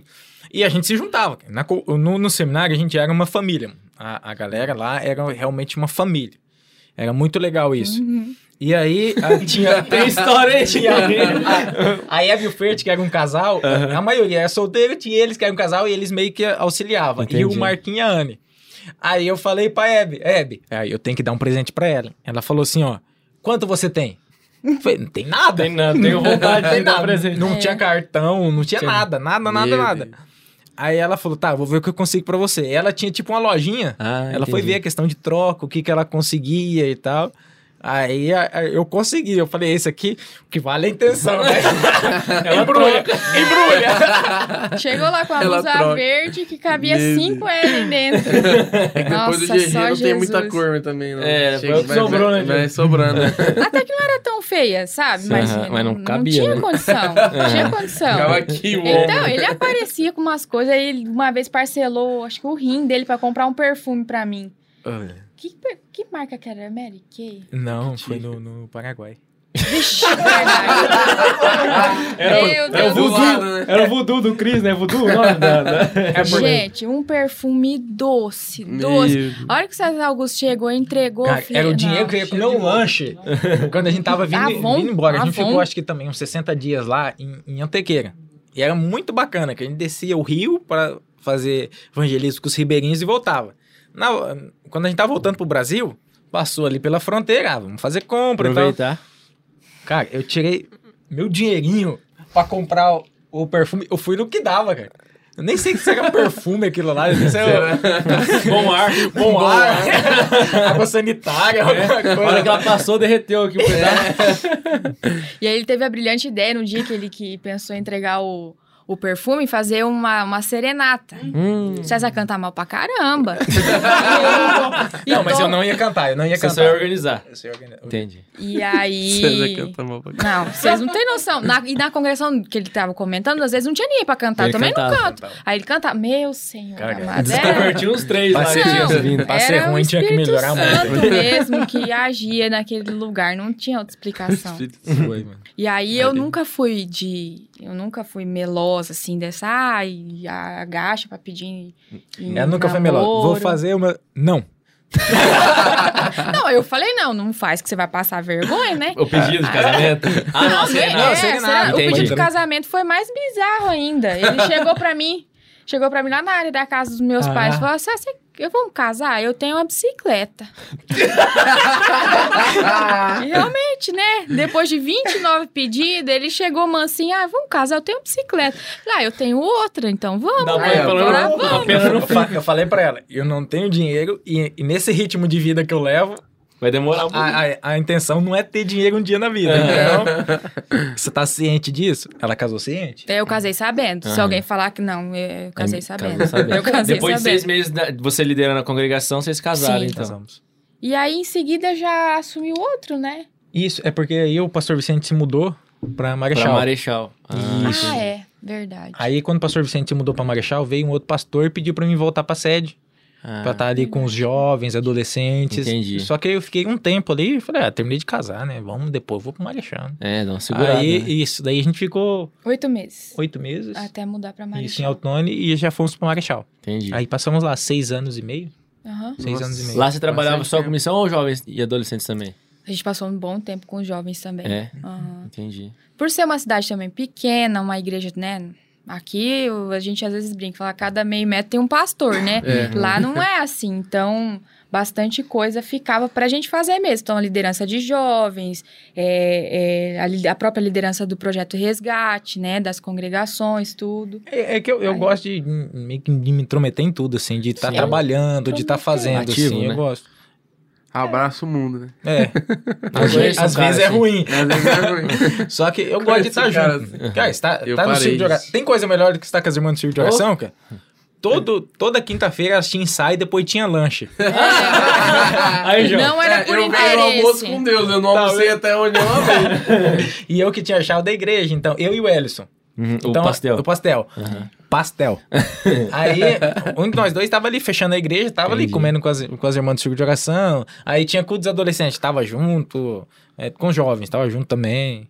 Entendi. Reunião dos obreiros, tava junto também. Tava tudo ali. Tava ali. Sim, é uma igreja pequena, né? Tem, É, é, bem característico. Mesmo sendo sede, é... aí nós passamos um bom tempo na liderança dos jovens, cantina, dos eventos também, da, Nossa. dos congressos. Era um ritmo bem, Puxado, né? bem puxado. Aham. Sim, o pastor Vicente tem essa característica, né? Bem, Ele bastante é ativo, trabalho, bastante ele coisa. é ativo. Aham. Feriado, final de semana. E aí que o, que o. A gente conheceu. Num congresso foi o Pablo, depois num outro congresso foi o Jodson. Uhum. Voltando ao início da nossa conversa. Sim, sim. E, e aí a gente começou a conhecer o Tem um pessoal de, relacionamento. de Londrina. Nossa, Por mais que a gente entendi. já conhecia, e eu falei do, do MJ, Aham. porque daí realmente a gente acompanhava e tirava algumas ideias. Sim. A ideia do CQC a gente colocou em prática lá num congresso. Que Pô, legal. que legal, Foi. vamos fazer aqui. Aham. E, e vocês sempre foram referência. Então, ah, vamos ver o que, que eles estão fazendo, colocar em prática aqui. Que E legal. como eu tava mais próximo da missão, Aham. Cara, quando o, o, o Pablo foi lá é, e falou do primeiro projeto Lucas, que nem tinha base ainda, foi do Sim. primeiro projeto Lucas no Paraguai e tal.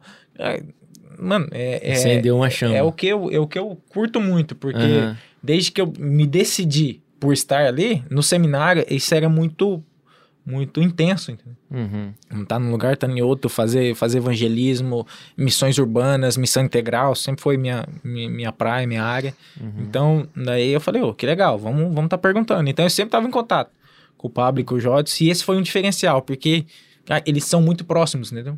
Entendi. A gente recebia São muito pregadores. acessíveis, né? é, a Sim. gente recebia pregadores aos montes, aos montes lá. Mas, Mas pra que conversar. tinha essa Conversa. conversa. Tempo de mesa. É, pra, é uma coisa daí que o Jodson falou domingo agora, que a gente tem privilégio, né? Não só com eles, mas o próprio Sim. pastor Elias. Se você quiser Sim. chegar depois do culto ali, conversar com Cara, ele. Provavelmente É, ele vai tem- chegar em você. É, Aham. Cara, teve uma- situação, a primeira, a primeira escola bíblica que nós fizemos em Marechal, aí a gente, pegamos, tá chegando o pessoal aí, vamos receber os, os, os pregadores, Aham. a gente que fazia isso. Eu lembro que o Pablo atrasou, ele ia chegar à noite, ele pegou e atrasou. E a gente fala, Pablo, tá vindo? Não, eu tô, tô vindo, eu vou chegar, Aham. mas vou atrasar. O Pablo chegou, já era uma e meia da manhã, Nossa. em, em Marechal. Verdade, Aí verdade. tava eu e um Imagina. amigo meu chamado Genivaldo, que fazia parte da comissão. O que, que a gente vai fazer com esse cara agora? Vai, Vai pro dar comer o que pra Não comer? tinha Não o que pode ser comer, peixe, né? não tinha onde. entendeu? Aí a gente naquele desespero, pô, o cara vai ser o pregador da nossa escola bíblica, Aham. tem que fazer um negócio chique e tal. Liga pro hotel, não tinha nada. E, e, cara, não conseguimos achar nada. Aí o Pablo pegou e chegou. Aí o Pablo chegou e eu lembro que eu fui falar com ele todo assim, ô Pablo. Ô, cara, desculpa aí, pastor. É o seguinte, É, agora pastor. é, é difícil que a gente que, que a gente arrumar alguma coisa pra comer. Se você quiser em casa, a gente faz uma janta ou tal. Ou então tem os hambúrguer na rua. Ele, opa, vamos pro hambúrguer. Aí a gente achou um, um podrão na rua lá, um ca- um, O do maconha lá. Aí o maconha. podcast nesse momento. Tô zoando, pode falar. Aí a gente foi no lanche do Misa, né, até hoje, um parceiro nosso lá também. E ele é daquele jeito que tem o, o- o- o- a barraquinha de cachorro-quente, mas não tem nem, nem cadeira, nem mesa, mano. Você fica em pé ali. É, a gente chegou lá, pedimos uns cachorro-quente, era três horas da manhã, tava eu, Paulo e o Genivaldo, comendo cachorro quente, sentado no meio-fio, falando sobre a vida, entendeu? Pablo, Isso é foi, massa. isso foi algo que me marcou muito naquele momento. Deu, Uhum. pô, o cara é acessível. Amanhã vai estar pregando lá pra muita gente. E tá comendo E hoje tá aqui com a gente. no meio fio. É, no Aham. meio-fio, falando. E daí, nessas aí, ele falava, o projeto Lucas, é, tal, isso aquilo. Então foi. Show de bola. Que massa. Isso é, é uma marca, né? Registrada, né? A Ah. gente tem um privilégio disso, porque tem muitas igrejas que, pra você conseguir falar com o pastor, vixi, Marcar a reunião. tem que É marcar. que a gente vem, de, é, receber, como o César comentou, recebia muita gente. Uhum. E ah, vai receber um pastor de tal cidade. É conhecido Então, já, né? sim. Uhum. E, e aí você fica naquela expectativa, vamos o melhor. Chegou, houve, situações da gente mudar todo um cronograma por conta de uma, um determinado Aham. Senhor que ia pregar. E isso mobiliza muita gente numa cidade pequena. Uhum. Você vai comer um lanche só sobrou misa mesmo. Aí quando ele chegou em casa, falou assim: ah, o pastor chegou. Eu não sabia quem que era Pablo, não sabia quem Aham. era Jodson. É, é, assim, su- superficialmente, né? E, e eu falei, tá, e, e comeu o quê? Ah, nós levamos ele no misa. Eu quase infartei. Como assim? Nem eu vou no vídeo. Porque não, o, não era ruim, mas é que no meu ponto de vista, ainda mais, né, assembleiana, Era bem raiz, simples, né? Era algo que não é esperado. Não é do crente, não é E eu ainda, eu É, lembro de, de é- é da comentar com ele ainda. Eu falei, pastor, a gente vai te matar. Como que a gente nos preparou e tal. Fica naquela pressão, né? Eu, eu lembro que a Ellen me deu uma bronca uma vez, porque foi por causa do Pablo também. Ah, Porque daí nesse, nesse contato e tal, o Pablo, "Ô, falou, mano, beleza. Aí eu peguei, toquei nele assim e falei, falou, mano, até mais. Beleza. Aí Ellen tá do lado. Aí ela, Mano, mano, como assim? Que não sei o quê. Mas, gente, até hoje, pra mim, no projeto, com o, com o Jodson, no, ah, o começo, né? Pastor. Aham. Senhor. Cara, eu- senhor, ele é- Senhor. tem é pouco tempo mais velho que 22 eu, anos. mas agora eu consigo chamar só de Jodson, mas é Uhum. vim dessa base, né? Sim. Não... E aí, ah, mano, eu falei, você tá doido? Chamou é você vai é chamar assim, pastor quando de você, mano? quando você vai no Projeto Lucas com eles, né? Igual que a gente foi com o Pablo e a gente fingiu que tava no presídio, na Mano, live dos A pastores. gente, a gente é, abria as lives, sabe? Sabe aqueles lives irmãos profetas da dos live? picareta mesmo? Aí nós pegou na... Eu estou vendo aqui, ó. É, a gente pegou na, no... Nos comentários. No, no- não, no- como é que é o nome lá? Era o... O ginásio do, do lugar que a gente Ah, tava, na ah, quadra. alojado. Aí a gente enfileirou as, as- os negócios e daí foram filmando, tipo, ó, tamo aqui, tamo aqui no presídio, ó, todo mundo querendo aceitar Jesus aqui. E e, o o Paulo Paulo gente. Então, tipo assim, você vai convivendo, você não tem que chamar de mano, não tem como, velho. É, o Jorge muitas tava segurado, agora o É, Paulo, o mano. pai Jorge tava rindo no canto, Tava- deitado, rindo. Né? A denúncia. Pra, pra mim, isso sempre foi normal. No Sempre não. era assim, né? No seminário começou. A, a galera lá, o diretor de seminário, os pastores do seminário, os deão, tava com a gente ali. Chamava, igual eu falei, ó, a obrigação é jogar bola. Então eles estavam ali de olho. O, o dia a dia era muito mais importante para eles do que esse, esse momento eclesiástico de Uhum. igreja. Sim. Então eles focavam muito nesse, nesse, nesse discipulado do dia a dia. Então Entendi. era, mano, cara, e aí, tudo certo, beleza? E isso em nenhum momento tirava o meu respeito, ao contrário. Sim. Gerava mais, Eu né? gerava mais respeito, mais intimidade pra mim me abrir e tal. Uhum. E, e pra galera da igreja, principalmente a Ellen, teve um retiro que eu, é, a gente jogou o pastor Vicente na, na, na piscina. Foi a primeira vez e a única que eu vi o cabelo dele despenteado. Que ele não Ah, veja é. esse episódio. o pessoal, todo, nossa, meu Deus, é o pastor. Eu falei, mas é é, é justamente por ele ser o pastor que, eu, que é legal ter essa intimidade, tá perto, tá junto, tá conversando. Sim. Pastor Vicente, verdade, né? Sempre cabelo penteadinho, né? Eu acho que se jogar o Jorge na piscina, não vai- ele não vai curtir muito. Mas o Pablo deixa. O Paulo vai dar um mata-leão, não sei. Deus, o que eu já apanhei do Pablo lá no projeto. Ah, na luta, né? Ele Não, é falou, né? você tá fazendo, tá fazendo luta lá. Ô, Cezinho, o dia que você foi jogar bola com a gente na quarta? Foi ano passado ainda, né? Ou foi esse ano já?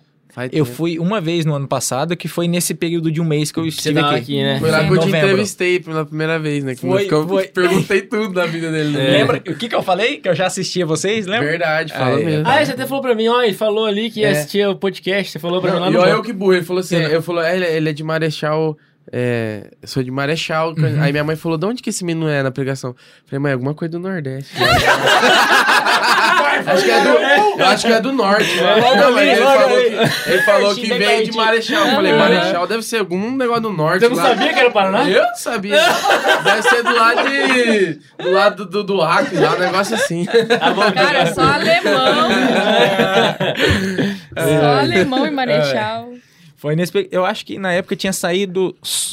Eu acho que só o do Lecão. Do Lecão foi o quê? Segundo ou terceiro? Foi, foi o segundo. Segundo? É, o primeiro foi só nós dois, depois o Alex, depois Pablo e... Pablo. Eu acho que só tinha saído esses três. Legal. Se eu não me engano. É, começou É, em foi no agosto, né? começo, Foi em foi no agosto que a gente começo. começou o primeiro episódio. Hã? Ah, é verdade.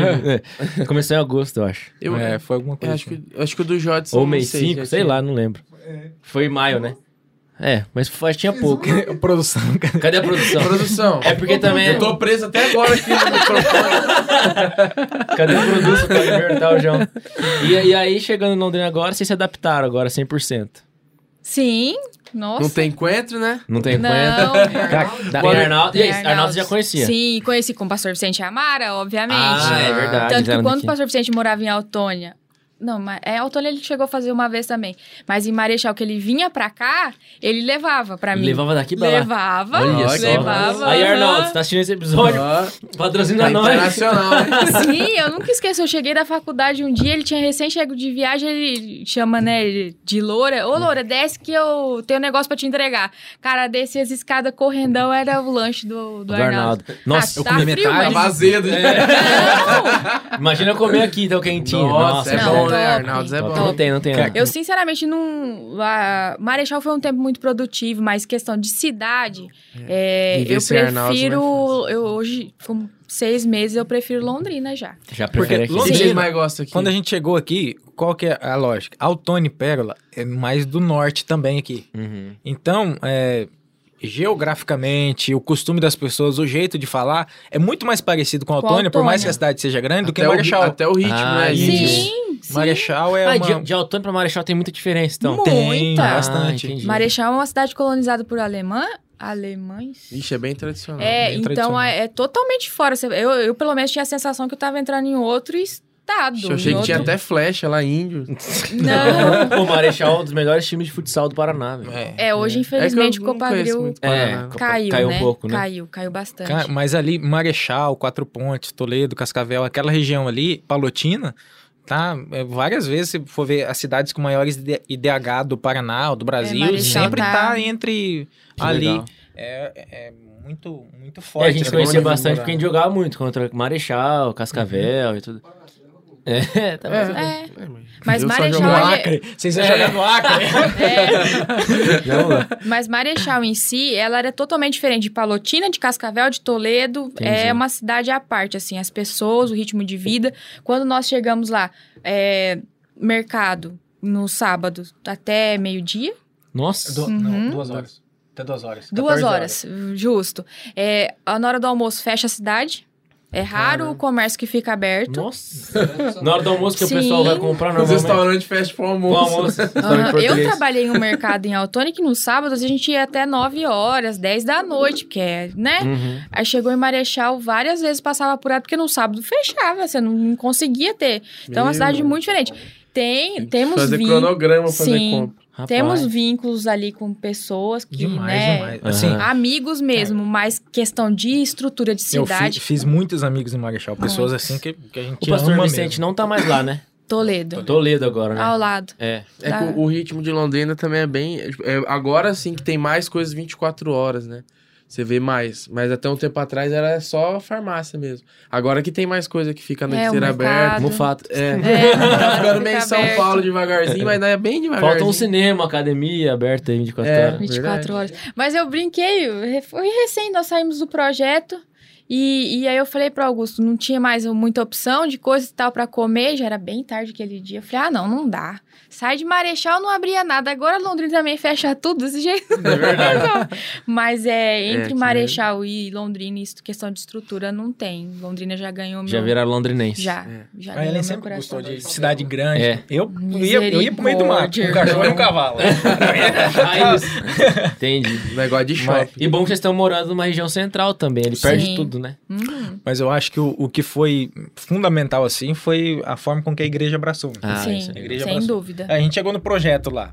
Galera, a Mariane já fez café, já, já me ganhou. Uhum. Entendeu? Café. Ca- Entendeu? café. Aí o pessoal do projeto abraçou muito a gente.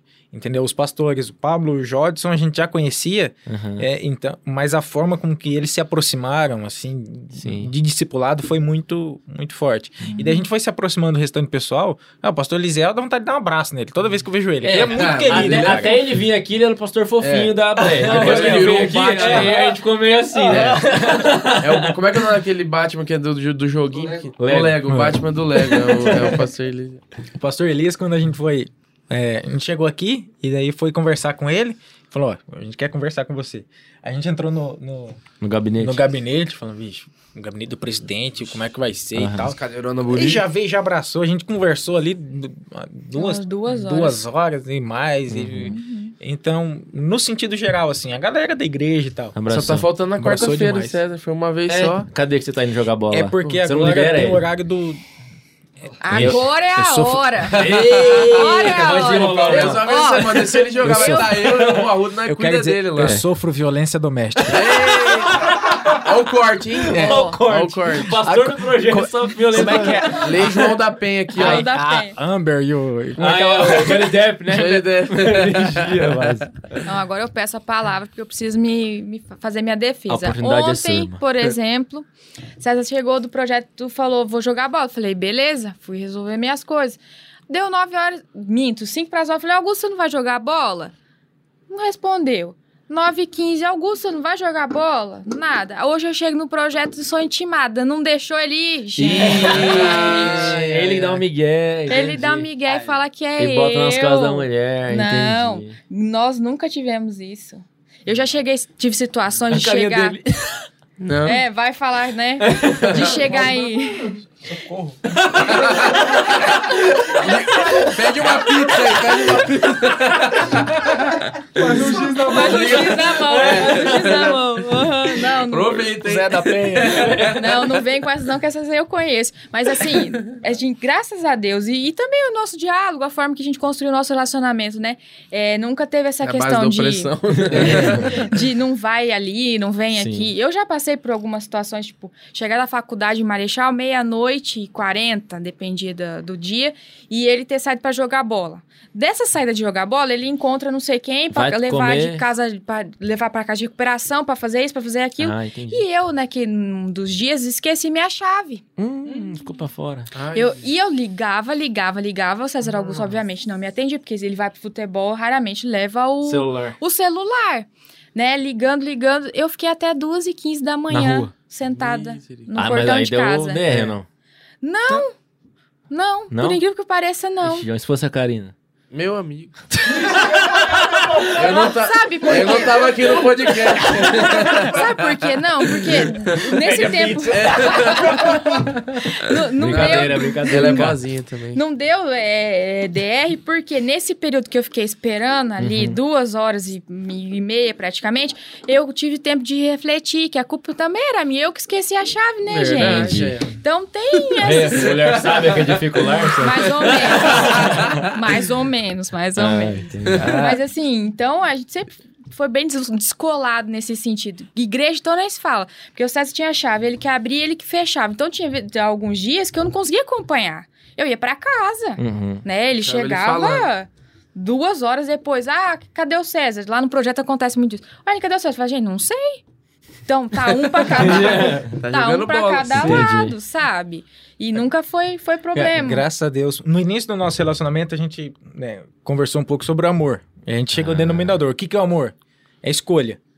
Entendeu? A gente acredita nisso, a gente já conversou sobre isso. Fisófalo. Não é, É. não é um sentimento, é uma escolha. É uma escolha diária. Diária ainda. Diária. Então, a partir vendo, disso daí, Fala Deus. renúncia. renúncia, Karina.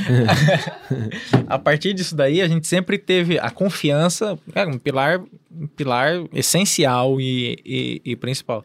O, o nosso, agora nos últimos anos, eu ia pra faculdade de manhã, chegava, aí ia pra igreja tarde e à noite. E ela, ela tava é, fazendo a faculdade dela em Cascavel. Então ela tinha que ir, opa, uma emoção. Ela tinha que ir, às vezes ficava semana, porque tinha um estágio, ou quando ia de busão, ia, chegava lá de madrugada, como eu tinha que acordar no outro dia cedo, ah, eu saía, entendeu? Às vezes eu ia, ela chegava em casa, duas horas da manhã, eu não estava em casa. Entendi. E eu ia ó, fazer o trabalho da, da faculdade, da De universidade, madrugada. de madrugada, na República, com o pessoal lá. A República da, da faculdade. República de História, universidade pública. Ah. Nossa. Marofa. Não, não, Meu é, não é muito bem recomendado. Só louco daí, de tabela, né? A hora que eu tava lá, eu descobri que não tem nada a ver, mano.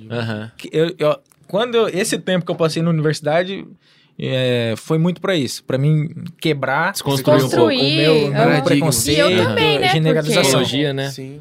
Porque a gente acredita, ah, vai lá, só vai ter maconha, todo mundo pelado e tal. Cara, a gente, a gente chegava lá, tava um preocupado com o trabalho de amanhã, o outro que ia Sim. ter que dar aula e Na conversando UEL sobre você política, caras as meio coisas. então. Não, mas na Unioeste também. É que o grupo... Eu fiquei seis anos, não vi um. Aí. É? Olha. Caramba, seis anos. É, você já tem uma longa... Então, a nossa caminhada foi sempre assim, né? De saber que é uma escolha diária, Uhum. renunciar a muita coisa, né? E... e- Só pro futebol, cara, não deixa. Mentira. Amanhã, horas, Quarta-feira, né? amanhã, se não chover.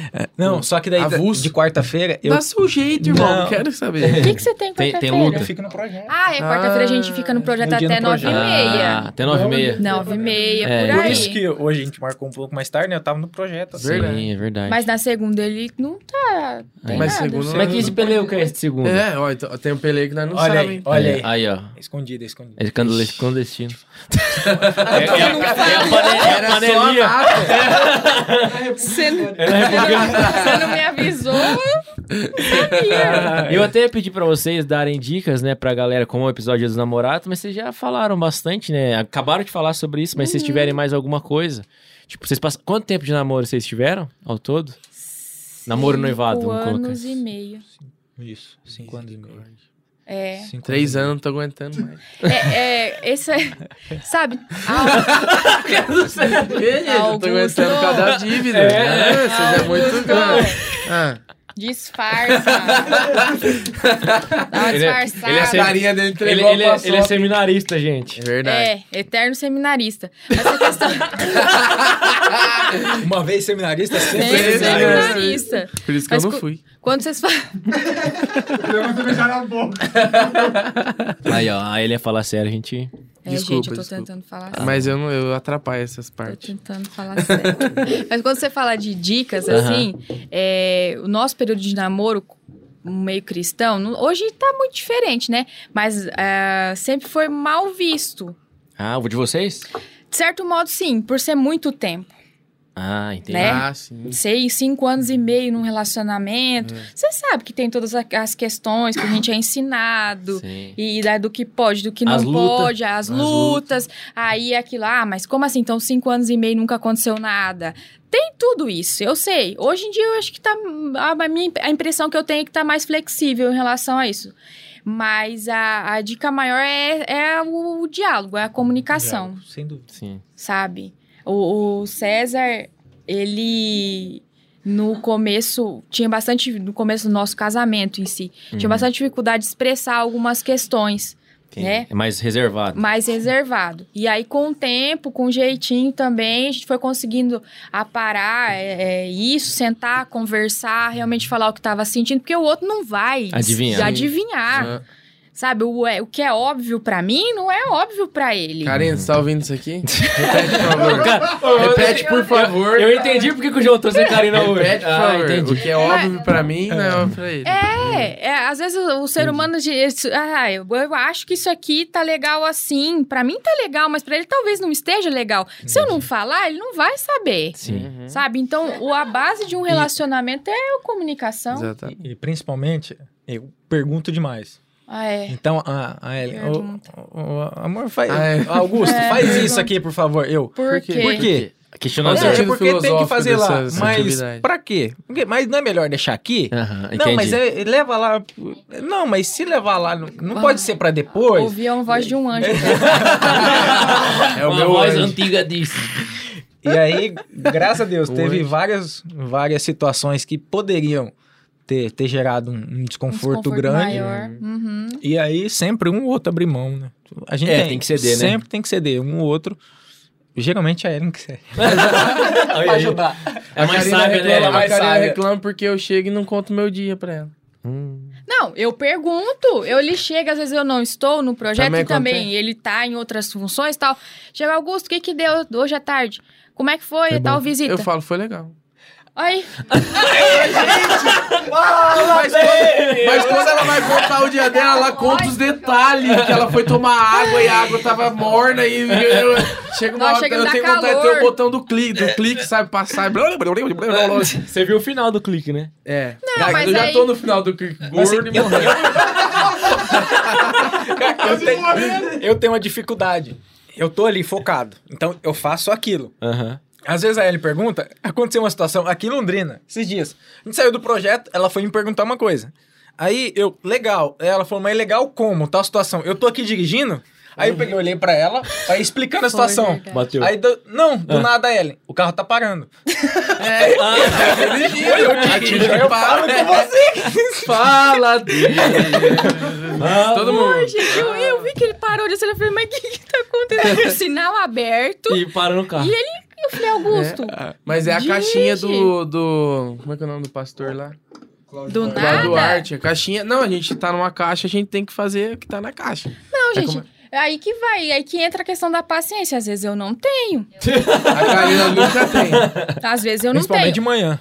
É, de manhã é... De manhã é só oi, bom dia. era. Não dou bom dia, não. não. Faço café, Não. deixo Quietinho. E olha do lá, lado da mesa, não. da, da cama e... É, e, e é, tipo isso. Não, não começou meu dia ainda, Karina de calma. manhã, às vezes eu ligo pra ela, parece que tô falando com o pai dela. Alô? Oi, coração. E aí, Lula? Tá o quê? O que que é? Ela falou, oi, companheiro. O Pablo falou uma no curso de líderes que eu não sei se vocês passam por isso, Hum. mas é difícil. E meninas que estão assistindo, quando você tá no carro, você pergunta pra, pra mulher, acaba de sair da igreja, o que, que você quer comer hoje? Ah, tanto faz. Mano. Meu amigo.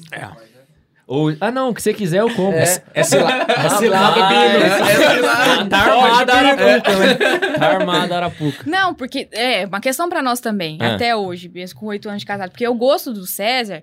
é- é, o César é tipo lanchão, desses podrão, não sei o Aham. quê. E não é, não é que eu sou nojenta, mas tem coisa que não vai. Entendi. Não- Não, a Karina, se custar menos de 40 reais, ela não põe não. Não, pô. Eu tô sentindo. um- Não, pô. Tem que ser... Tem uma conexão. Você pagar 5 reais num podrão. Eu dei um podrão pra ela esses dias, meu amigo. Não, não, é- não desceu, foi, Não, passou não, mal. não, a gente precisa conversar depois. É. Ixi, É, é eu e a terapia de Karina. casal. É, É, parecida. É, as É. princesas do sul. as princesinhas do sul. É. É, Vamos ficar conversando. Aí, ó, já Sim. Um rolê. É, pronto. Ah, vamos marcar, vamos marcar. Marcar. Segunda-feira. Eu passo Aquele, no aquele, aquele O escondido. o aquele-. Aquele Eita, fute chama escondido. eu, pai. Camisa Mas de- 9. De todos os desconfortos, assim, eu considero que, além da comunicação de, de, de falar, é, é, eu vejo que seja um ponto positivo. Nossa, é que é tipo, deu um atrito ali, falou, às vezes respondeu. Agora, hoje mesmo, eu acho que falei, Não respondi fala, ele fala. e sou como uma patada. Uhum. Mas não era uma patada. Aí ele, hoje, mas eu não perguntei isso. Eu falei, não, mas eu também não falei por mal. Acabou ali, passou, já era. Lembrei agora conversando com vocês, mas não fica Remoendo. ressentimento. Resolvi tudo na hora. é Entendi. É. Não guarda nada, né? Não, não guarda porque isso vai gera algo muito maior, Uhum. sabe? A Karina faz- era assim também. Não, não tá dando, velho. Hoje. Não, não, não, não. Mas isso foi uma coisa positiva. A gente brigava. Ah. A gente brigou hoje no carro. Ixi. Produção, Ah, viu? né? Microfone pra Brigou cá. e não lembra mais. Produção. Mas era assim, a gente brigava, ela ficava quieta e não conversava mais. Falei, coração, nós tem que resolver na hora. Brigou. Agora nós brigou no... brigamos no carro? Já nem lembro mais. Não lembro. Tá vendo? Funcionou. A gente discute e depois. Já era. Não, mas, ó, Ela, ela me bate.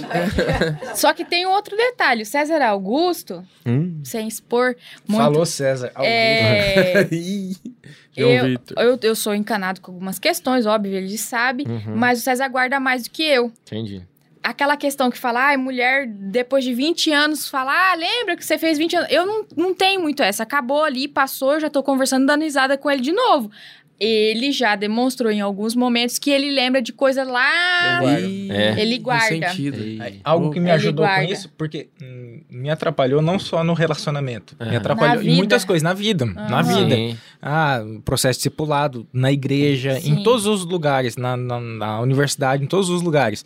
A pessoa fez alguma coisa, eu guardo e não falo. Entendi. Só que aquilo fica lá dentro. Moendo, E né? daí o que ajudou muito foi terapia. Terapia. Terapia. É, importantíssimo, É, né? ajudou muito. A gente até conversou, não sei se você assistiu o episódio com o Matheus Sim, aqui, assisti. mas que graças a Deus esse preconceito tem acabado um pouco na igreja. Sim, Você que é uma psicóloga, sim. né? Pode até falar com mais propriedade sobre isso. Que assim, é igual, por exemplo, se alguém tá com uma doença, uma gastrite, alguma coisa, por que que vai pro hospital e quando tá com alguma coisa psicológica, como você falou, alguma coisa pra ser resolvida assim, tem essa barreira, né? Sim. E eu creio que hoje a gente tá tendo essa rompendo um pouco com isso, né? Esse preconceito. né? Ainda bem, né? Porque o, o cuidado integral do ser humano tem que ser, esse, tem que ter esse olhar voltado para a saúde mental. Sim. Não é porque não tem nada que o exame possa comprovar ali que não precisa ser cuidado, ser tratado. Sim. E que seja tudo espiritual, né? Uhum. Então, essa barreira está sendo quebrada e eu fico muito feliz, não só por ser psicóloga, mas por entender que as pessoas estão abrindo o olhar para isso e estão tendo qualidade de vida Sim. né? E é o mesmo caso. Hoje o, o César consegue expressar, já não guarda mais tanto. Eu cutuco bastante, pergunto, pergunto, pergunto, pergunto. Quando eu vejo que vai dar ruim, eu dou espaço pra ele. Aham. Depois eu retomo, sabe? A Você não, você não sabe, mas você tá tendo uma terapia diária, sério. Sim. É, mas eu não tô recebendo. É igual meu nutricionista, não recebe nada. Nada. Mas não tá funcionando também. Então, A culpa é da nutricionista, É, Karina? mas- Fala a verdade. né? Mas até no nosso relacionamento, assim, esse processo de, de, de psicologia foi muito importante, assim, no nosso, nosso dia a dia. É meu TCC. Da vida. da vida. Foi TCC, não ia dar reprovado. Ixi. João. pra quem não nem viu, tem a Karina... microfone aí, ó. Show demais, gente. Foi Show demais. demais. Top, Top. demais. Aí, pessoal que tá namorando aí, ó, siga o essa- exemplo desse pega casal maravilhoso. Não o meu, porque só, só Ah, e, ah, e eu queria só perguntar mais uma coisa em relação ao relacionamento de vocês. Foi muito difícil o relacionamento à distância, especificamente? Verdade, né? Porque, assim, igual a gente falou no começo, né? É, são raros os casos que funcionam. Pelo menos pra Uhum. mim, eu não sei se eu funcionaria no relacionamento à Eu distância. não conseguia passar um dia sem... É, e como que foi isso pra vocês?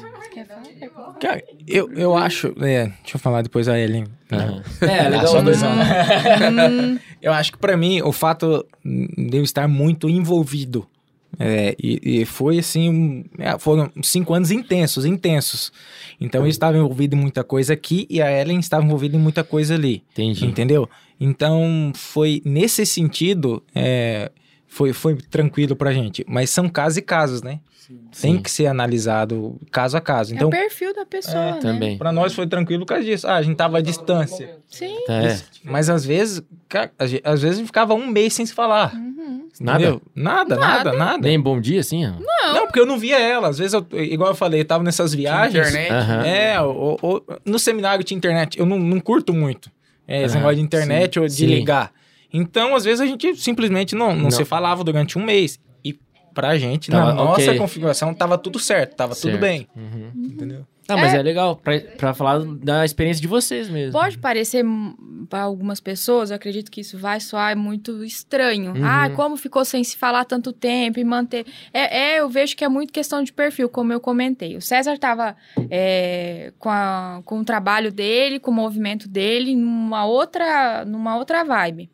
E eu tinha o meu ritmo de vida, tinha meus amigos, que também eram amigos deles, tinha meu, meu, envolv- meu envolvimento com a igreja, trabalhava muito, Uhum. né? Teve, foi um período que eu trabalhei. Vai no banheiro? Vamos no banheiro. Vai lá, vai lá. Vai lá, vai. Tomei muito café.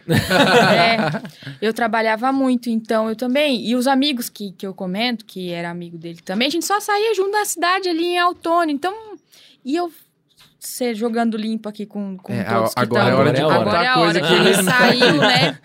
É, eu, pelo meu jeito de ser, se eu tivesse um relacionamento como eu já tive outras experiências antes do César, com essa proximidade, com esse contato, Diário e tal. não deu certo Não ia rolar. não ia dar certo. Podia Entendi. ser com qualquer um. Depois, com o casamento, aí a configuração mudou, Sim. porque já tinha ali um, Uma intimidade. uma intimidade, uma, uma, uma conexão, já tinha uma parceria com a família dele, Uhum. né? Porque ele não estava presente, mas eu tinha ali um contato com a minha cunhada, Entendi. né? Com a minha sogra, com o meu sogro, com o meu cunhado, que depois casou também. Então, Uhum. a configuração nossa era diferente pós-casamento. Mas antes, se tivesse próximo, provavelmente não teria dado certo. Eu sempre fui muito livre. Entendi. Eu tinha minhas coisas, o César estava no seminário, ele vinha pra cidade, a gente saía comer um lanche, era eu que pagava, muitas vezes. Ou minha mãe falava, ó, tá ali, dá pra ele. Às vezes eu passava, a gente tava no grupinho, Você é mais duro E é que macarrão seco, né? Diogo? tava no grupinho de jovens, eu tinha dinheiro na carteira, ele não tinha. Entendi. Eu passava por baixo da mesa, colocava na mão dele, Olha falava lá, vai lá e paga, porque pra mim não fazia diferença. Aham. Mas eu entendia que pra ele era importante esse movimento. Passava pra ele, ele ia lá, pagava o lanche, pagava o sorvete e tal, como se fosse Isso né? Então- É porque pro homem isso é importante, né? Tipo, se você vai lá na frente de todo mundo e paga, talvez ele ia se sentir meio. Sim, então nunca foi uma questão. É um relacionamento que algumas pessoas eu já ouvi. Aham. E ele também, esquisito, Sim. Mas que deu certo pra nós. Sim. Que é funcional do nosso jeito, Uhum. né? Hoje eu tenho, continuo muito livre. Eu passei semana passada por uma questão é, familiar, precisei ficar quatro dias fora. Ah, o César até comentou com a Ele gente. deve ter comentado Aham. com vocês, né? Fiquei quatro dias é, perto da, da- dos meus pais lá, Uhum. por questão de necessidade e tal. Ele ficou aqui, se vira, deixa as coisas dele arrumado, mas eles também se viram muito bem. Uhum. Não tem que ficar presa. Ai, não, não fiz a comida na hora. Não tem. A gente sempre foi, levou muito leve tudo isso. Eu, eu acho que é exatamente como você falou. Talvez se fosse de outra forma não teria dado certo. Porque, pelo que a gente viu da conversa, os dois são muito assim, né? Tipo, Sim, independente sim. e tal. Então Sim. talvez não rolaria assim, Não, se fosse. porque como eu comentei, ah, óbvio, ele... Eu não fui a única namorada dele, nem ele o meu. Uhum. Mas os outros rela- relacionamentos que eu tive de pouco tempo, Uhum. é, tinha essa proximidade e não funcionou. Entendi. Porque tinha alguém ali no meu pé todo dia, ai, bom Sim. dia, queridinha, amorzinho. Eu não sou dessas. Aí, César, você pegou, né? Tinha antes de você. Entendeu? Não, ele sabe. Eu não assino nada que ela falou. Falamos cada coisa cabeluda. Rapaz, É. você vai ver só depois quando sair Não, episódio. e ele sabe, ele sabe que teve amigo dele que. Ei! Mas já só- passou, É. gente. Não, já faz passou. parte, é tudo Já arraial, cidade pequena, fazer Se o não for Jesus na causa. Cidade pequena não tem o que fazer, né, César? Não tem. é. Mas eu vejo que, que, ao meu ver, não tem relacionamento modelo, tem construção. Né? Exatamente. Tem construção. Com paciência, muita paciência. Né, Augusto? É, depois Sim. que o Bonner separou da Fátima, não tem mais modelo, né? Acabou. Não, gente, não existe isso. A partir do momento que nós somos seres subjetivos, cara, cada um vai construir de um jeito, vai se Sim. moldar, né? Vai se adaptar, ou não também, É. né? Hum, Então, Mas é legal, porque, tipo, vai que tem alguém ouvindo esse podcast e pode ser que esteja numa realidade parecida com a de vocês, né? Tipo, ah, Sim. vamos viver à distância. É possível? Porque é possível. É, um exemplo de que é possível, né? E tem muitos, né? Tem muitos. Então é legal, é interessante ter essa, essa visão. E eu É. não sabia. O, a gente teve uns spoilers dos seus amigos próximos, Renan e do Vitinho. Aí. Renan falou: olha, eles têm uma história legal de relacionamento à distância. Falou, "Ô, Sim. legal, vamos, vamos falar sobre isso. está- estávamos distantes, mas tinha uma, uma conexão igual tem hoje, né? Sim. Fiquei fora, a gente conversou poucos, poucos minutos nesses quatro dias, né, Uhum. Augusto? Que ele estava envolvido com o culto do, no projeto, projeto. e o trabalho. E a vida Mas, segue. mas é igual aquele melhor amigo seu que você. Quando você raramente vê, mas quando você vê, tipo assim, Sim. Pô, é verdade. a conexão Não, é conexão, Cara, né? hoje eu olho, depois de, né? é, eu olho pro Augusto, tem algumas situações. Sabe quando você olha pro teu amigo, seu amigo sabe do que você Só tá com o falando? olhar sabe. Sim. Aham. Ou, tipo, piada interna. Ou coisas que eu não fazia E pegou o jeito. Né, até se casar com ele e vice-versa. Cara, tem dias de a gente olhar um pra cara do outro e falar, Quando meu... ela vai zoar dos outros, assim, no meio de todo mundo, ela só me olha, assim. Seria um Engraçado. Não, mas é sensacional a gente se enxergar no outro, sabe? Uhum. Ver que tem. Não é uma simbiose, né? Tem muitos Sim. casais que acham que é, mas não é, gente. Não rola isso.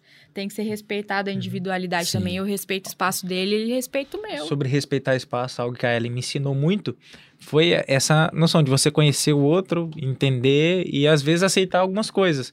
Que não Eu- vão mudar. É, eu, eu, a, a atividade física pra mim é muito bom.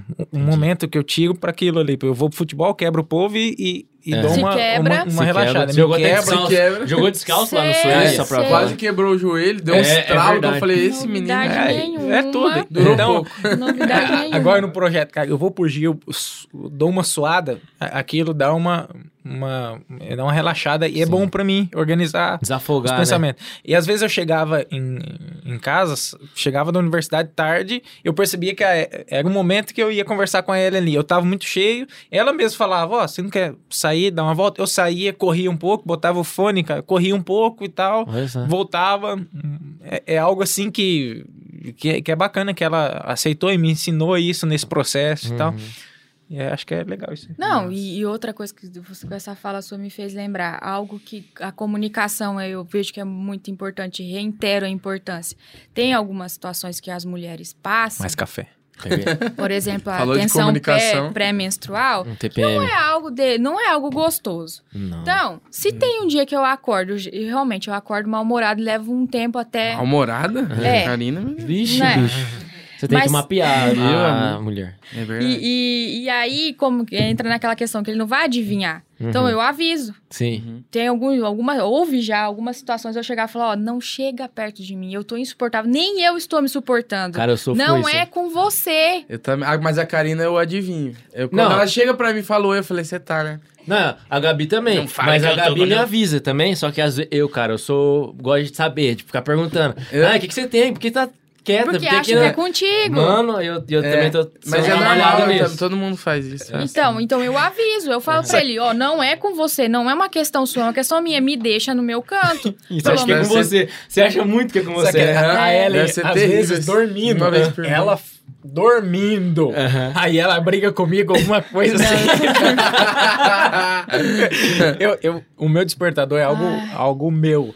Eu coloco cinco vezes pra despertar pra me acordar e ter aquele, aquele período assim. Entende? entendeu? Ah, dá pra. É. Aí, às vezes, ela, eu vou acordar mais cedo e ela vai ficar um dormir tempo a mais. Ah, dependendo do dia, né? Se eu tenho que fazer alguma coisa ali mais cedo. Ela acorda no veneno. Também no um monte de vezes, veneno. Cara, seis da manhã, seis e cinco, seis e dez, seis e quinze, e ele não acorda. Entende? Eu, Entendi. eu, tá internalizando. Ah, Você vê o meu demais. despertador aqui, tem uma lista, tem todos os horários do dia, E eu tem um sempre- despertador pra me e eu conseguir. sempre não, tive esse não, despertador. Eu E eu já, eu, eu teve uma vez. Ah, no velório, será que pode contar aqui? Que Conta. né? velório. Conta. Aqui não tem. Ah, Depois misericórdia. Eu me lacei. Conta, Porque assim, conta. É, como eu tenho dificuldade Nossa, de, que acordar, vergonha, eu cara, coloco que vergonha. o, o Despertador. despertador várias vezes. Então vai tocando, vai tocando, Eu vai tocando. E eu tinha aquele galo. Hum, Aquele, segundo a ela, era o galo do diabo. Tocava e acordava todo mundo. Só que aí eu tava na. Como eu tava no, no período de estudar ali pra universidade, eu acordava um, um pouco mais cedo e tinha aquele horário fixo. Teve um dia que uma irmã da igreja faleceu. Aí eu fui pro, pro Pro velório. velório. Passei a Ah. noite. Entendeu? O E eu, e eu tava, tava no data show do, do velório. Aham. Fez, Do fez o velório. do fúnebre ali. Tá show no velório. É, né? é, é, serviço É, completo. é, É, irmão. Ser- serviço Sim. completo. Passar o vídeo da irmã, a vida dela. Tava ele lá de pretinho, né? Todo É, Terminou ali. O que, que aconteceu? A família foi pegar, não tinha gente suficiente pra pegar o Caixão. O, caixão. Aí eu fui lá, coloquei na, na alça do caixão e tô aqui bem bonito. E deixou o celular onde? No data show. No data show, Ah. do lado do, do computador. Lá. Cara, a gente tá menos na porta da igreja e começou. E eu sabia Só que faltou era voltar dele. com o caixão. Peraí, gente. Cara, quem, quem já sabia, É. quem já sabia que era o, o O meu seu? celular, cara, me olhava assim, eu lembro que o pastor fez assim, aí o pessoal todo, eu, não é meu, não quero nem saber?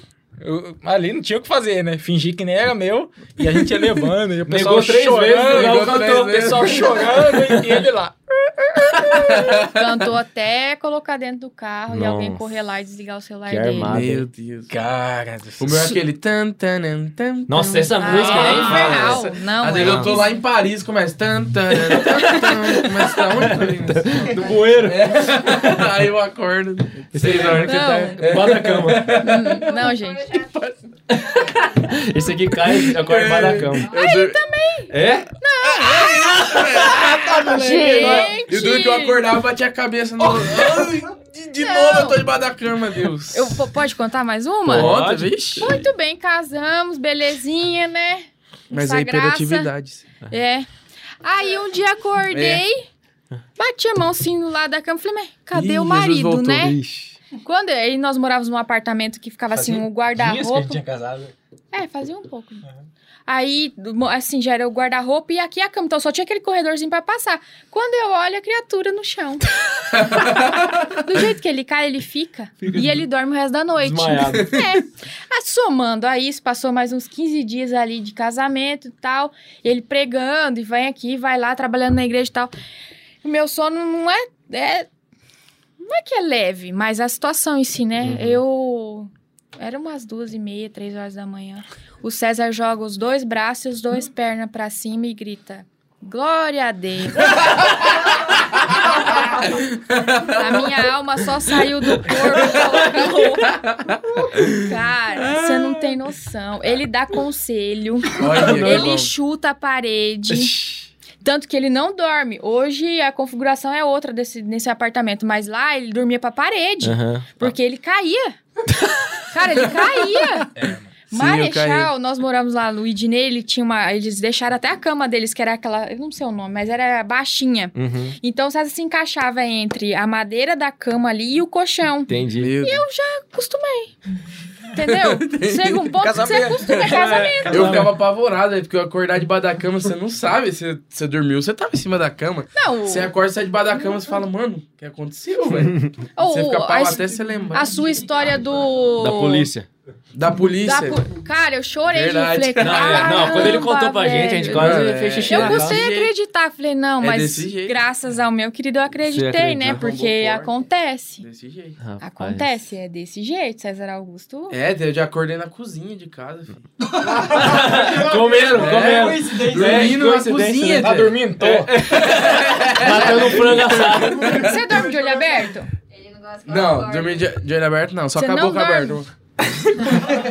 Não, mas César dorme de olho aberto. Dorme de Olho olho aberto também? Minha irmã É. dorme de Ele olho aberto. Mas tipo assim, ele que tá... a bola, a bola do, do olho some, fica só o branco da Não, minha o irmã. dele ele fica do jeitinho que ele tá olhando pra você aqui, ó. Dormindo? Sim. É um dom. E eu tô falando Meu com amigo. ele. Ele tá dormindo. Ele tá É igual um dormindo. golfinho, dorme só metade do cérebro. Ih, ela atenta. tacou o biólogo agora. É. Que nem conhece. Que isso, biólogo. Channel. Richard. Viu? Vamos para as nossas duas perguntas. É, que deve ter bastante Que já, vocês já contaram do velório, deve ter algumas É, engraçadas. Vocês né? sabem, né? As duas, já assistiram o podcast, as já duas últimas última pergunta que a gente faz pra todo mundo. É. Uma pergunta é da situação mais engraçada que vocês já viveram. No, Ah, co- sim. no contexto de É. igreja, e depois você vai E depois é mais... espiritual, mais sobrenatural. Conta a Vixe. engraçada primeiro. Depois a gente termina com a espiritualidade lá em cima podcast. Você é mais Engraçado na igreja. Você é mais crente? com... Cara, eu, eu assim, Tirando a tem, do tem velório. muita história, porque sempre aconteceu algumas coisas assim, igual essa do velório, umas coisas muito aleatórias aprontou. comigo. É, deixa eu lembrar aqui. Ah, teve uma que foi bacana. Teve um, um, um- um amigo meu que fazia parte desse, desse grupo que a gente falou, era em quatro, Da né? patota. A, a patota. Aham. Aí teve um camarada que veio pra igreja depois. Entendi. Ele era muito engraçado, cara. Ele era muito. É, ele era muito o dado, assim, de conversar e, e tal, e a- era aquele jeito dele. Mano, ele colocava o terninho dele e, e naquela época lá, ia de uma congregação pra outra, era o auge. Congresso de tal congregação, congregação ia aqui ia lá cantar. Aham. Era o auge. As Daí, já ficavam... o vocal. Aham. Era o vocal que ia cantar. E ele tinha que dar o Pai do Senhor. Hum. Cara, ele pegava o microfone, Ah, ele tinha que saudar a ele igreja. tinha tinha que que saudar a pegar igreja. o vocal, eu não lembro o nome, o vocal. Cumprimenta a igreja. Cumprimenta a igreja com a paz do Senhor. Amém? Amém. Ele fazia isso. Aí a gente foi numa, numa congregação chamada Casa Branca, que era uma cidade perto de Pérola lá. Um cidadezinha ovo, um ovo. e tal. Aí a gente chegou lá, o vocal foi, foi cantar. Uhum. Ele pegou, era um microfone igual esse de fio, Aham. ele pegou e foi na frente de todo mundo, fazia dois, dois semicírculos, assim, semicírculo Aqui dos, acho que eles não tiveram dos isso, homens, né? semi- semicírculo não, das não, mulheres não, e tal, não. o vocal. Ah, Ele ia lá na frente, Ah, lembrei agora, é verdade, já fiz isso. Aí ele ia lá na frente pra saudar os irmãos com a paz do Senhor. Nisso, ele pegou o microfone Hum. e falou: Eu saldo os irmãos com a paz do Senhor. O cara do som não tinha soltado o microfone ainda. Foi, não, não nada. E daí, esse, um amigo meu, que era o Nipinha, tava do lado, e pisou no fio. pisou no fio. Ele achou que era por causa do que o Nipinha tinha pisado no fio. Ai, ai, ai. E daí ele foi brigar com o Nipinha No microfone. no Aí microfone. voltou. Bem na hora, o irmão voltou. Aí ele pegou e puxou o microfone assim: tira o pé do fio, mundiça. no meio do Deus. Saiu lá no... Deus, cara. 15 crentes dentro da igreja. Aí todo mundo aqui assim. Não disse. Assim, foi com o olho desse tamanho assim. Já deu uma saudação. Já.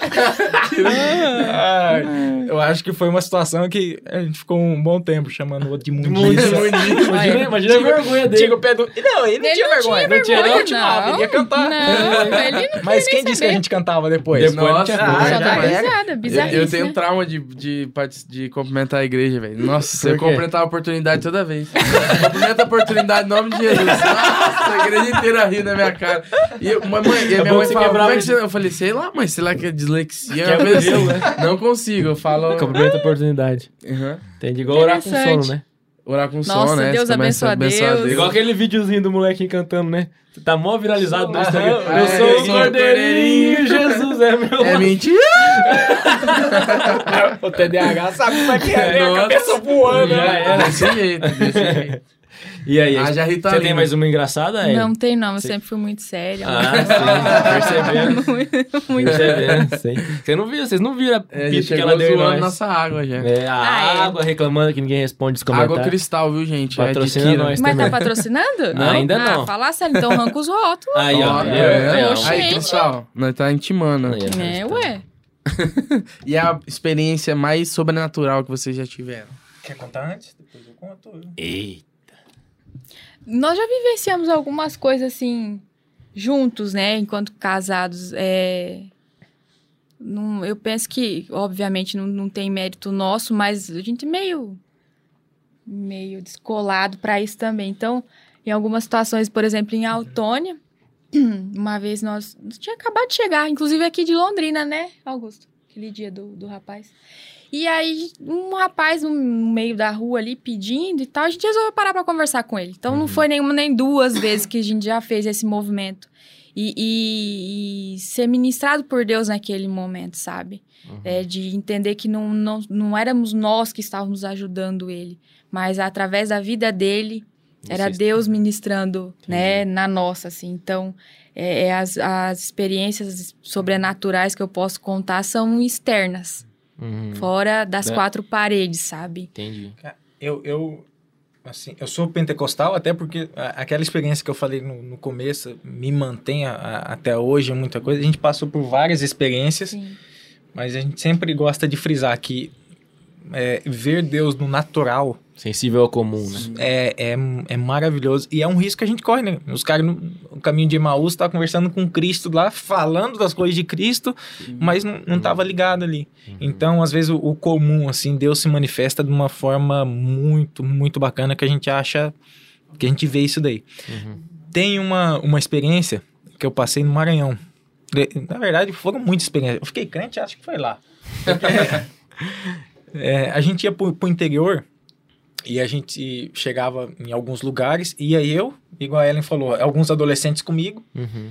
e- Alguns e, muitos. Teve, e teve Os ah, algumas viagens que a gente chegava num lugar que, cara, ah, igual teve o pessoal que foi pra, pra Juvep agora, Uhum. daquele esquema. O caminhão deixava a gente lá e voltava daqui uma semana ou cinco dias, a gente combinava. Não passava carro baixo, alguns lugares lá. Entendi. Que era lugar de areia, dos, dos lençóis lá. Então, geralmente, era Bandeirantes, a Toyota que ia levar a gente Uhum. pau de arara e depois ia buscar. Um desses dias deixou a gente num lugar, era um lugar com, ah, com bastante necessidade, assim, física, pra gente que tá acostumado... Assim, eu, Vulnerabilidade. é, né? eu, eu não achei que no Brasil tinha aquele tipo de situação, até eu me deparar com aquilo. Entendi. E daí a gente chegou num lugar, tinha alguns adolescentes.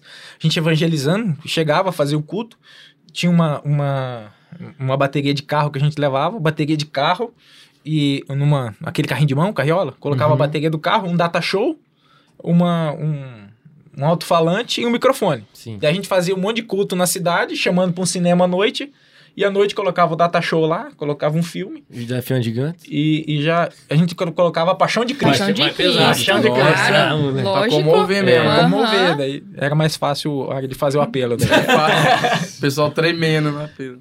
E era isso. Cara, foi dois, três dias, um, um dos adolescentes pegou e passou mal uma noite. Mas ele passou muito mal. No lugar ali não tinha hospital e não tinha como socorrer. Cara. Não tinha como socorrer. Então foi uma experiência muito forte, porque eu lembro ele deitado, o Lucas, ele estava deitado na rede, e aí e eu orei. Naquele momento falei, Deus, pelo amor de Deus, o cara vai Deus, pelo morrer amor de Deus, aqui, pelo amor de Deus. aham. vai morrer, e, E e, aí o que, que a gente vai fazer? Vai ficar feio pra mim. Como é que eu vou contar o testemunho disso depois? Morreu, tava fazendo o culto, morreu. Ele era adolescente de menor, tinha ainda minha responsabilidade, então uma série de questões assim que eu me senti muito desesperado. Uhum. E foi uma situação sobrenatural. Ele simplesmente me- melhorou, foi curado ali. E a partir daquilo, eu falei: ah, Deus tá nesse negócio, amém. No outro dia, eu levantei, cara, uma intrepidez violenta. Ousado. Tá Doido pra achar um demônio na frente. Falei, hoje é dia. Tá chamando. Aí eu tava fazendo um, um culto, levei a, a caixa de som, tava fazendo culto perto de um, de um bar. Na cidade pode não ter nada, mas bar tinha. É, Uhum. isso aí. E daí veio um rapaz, eu lembro que ele tava com só com um short assim, a camisa é, embolada na cintura, ele tava um pouco alco- alcoolizado e, e começou a ameaçar que não ia fazer culto ali, que, a, que aquela cidade, o distrito ali, o lugar era dele, que ia matar crente, que não sei o que, aquele discurso bem exaltado. Uhum. Eu, eu acho que muito por causa daquela experiência do dia anterior, eu tava com um pouco de coragem. Não sou tão corajoso assim, mas eu, eu tava com um pouco de coragem. Peguei e fui conversar com ele. Que eu fui conversar com ele, perguntei o nome, ele falou, eu perguntei qual é o seu nome, ele falou, meu nome é Jeová. Ih, Eu falei, pronto, é o que eu precisava. Sabe o que significa teu nome, cara? E daí, eu, nessa conversa, eu comecei a falar de, de, de Cristo, do Evangelho pra ele. Ele falou assim: ah, então, já que vocês é de, de Deus aí e tal, você é pastor, que não sei o quê, vamos lá em casa. Minha mãe tá doente minha mãe era da igreja. Vamos lá pra você orar pra ela então. Se ela não for curada, já, já vaza daqui. Nossa. Então fui na responsa, só que eu começo contando a história é, aquela noite Sim. que Deus fez a, a atuação milagrosa na vida daquele adolescente, porque aquilo me deu muito gás. Deu, cara. A gente foi pra casa da, da, daquela mulher, a casa do Jeová, né? Aí chegamos lá, oramos pela mulher, foi uma, uma atuação milagrosa do Espírito Santo, que aquela mulher também foi, foi curada na hora. O Jeová se colocou de joelho, mano, chorando, chorando igual uma criança. E eu lembro que eu e aqueles adolescentes ali cantando e tocando, e foi algo sobrenatural. E o que ajudou muito é que daí o Jeová, nos outros dias que a gente tava lá, Aham. ele foi com a gente em todo o evangelismo. Aí ele já conhecia. E a cidade, era uma cidade muito pequena. Não é que cidade, era um, Um povoado. povoado Aham. muito pequeno. Todo mundo sabia quem era o Jeová. O fato do Jeová estar com a gente ali, é, Já abriu moveu, portas. abriu portas, abriu portas, assim. Jeová sempre abrindo porta. Jeová. Justamente. Jeová foi pregar Jeová. Então foi, Justamente. acho que foi uma, uma das experiências sobrenaturais. Show de bola, sensacional. Mas eu acho que no campo missionário, é, eu sempre falo, quer ter experiência sobrenatural? Vai pro vai, campo. vai pro campo missionário. A hora que você não tiver mais solução, é aí que Deus vai. Você não tiver mais o que se apegar, cara. Mas- É aí que Deus vai trabalhar. É Deus nos relacionamentos, né? Deus nos relacionamentos da- do dia a dia. É, em Cascavel, que, que é aquela soberba, né? A prepotência de achar que tu tá ajudando alguém. Eu lembro que eu terminei de comer um lanche e não consegui comer todo. E vi- passou uma criança com a família. E eu olhei e falei, não, tem que correr, vou dar esse pedaço de lanche e tal. E o pai cadeirante, um, um jovem ainda, não era muito velho, não. Uhum. E a mãe carregando aquele carrinho de reciclado. E eu cheguei, cumprimentei e falei: Eu posso entregar esse pedaço de lanche pro teu filho? Porque eu não sabia, às vezes não aceita, né? Uhum. Ela falou: Pode. Passou meses, eu encontrei essa família novamente no mesmo lugar, na cidade de Cascavel. E bem nesse turbilhão que nós dividimos com vocês a nossa história, né? E eu tava pra. Pra entrar no carro pra ir pra Marechal dirigindo. E eu estava num momento de extrema angústia, que eu não sei dar nome além de angústia, quando a angústia escorre pelos olhos, né? E essa família passou por mim novamente, né? E eu novamente tinha um lanche para entregar, pedi para ele se eu poderia entregar e entreguei. E eu, o rapaz com aquela cadeira, é, passando pelo carro, a hora que eu tava entrando no carro, ele deu uma, uma reduzida assim e só olhou para trás e falou para mim, moça, Deus tá cuidando, tá? Olha só. E eu, arrasada, assim, desconcertada, literalmente sem rumo, porque eu- alguns momentos eu passei por isso, de estar sem rumo pra voltar pra casa.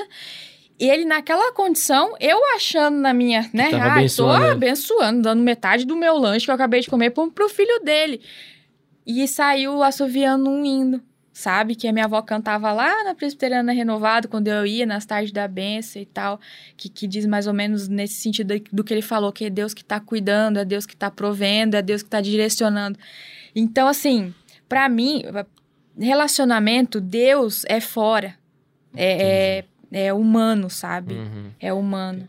Teve uma, uma experiência que a gente passou e eu, eu tenho milhares de crises de fé, assim, quase todo dia. Então, daí, nessa, nessas Mas crises... depois ele se converte de novo.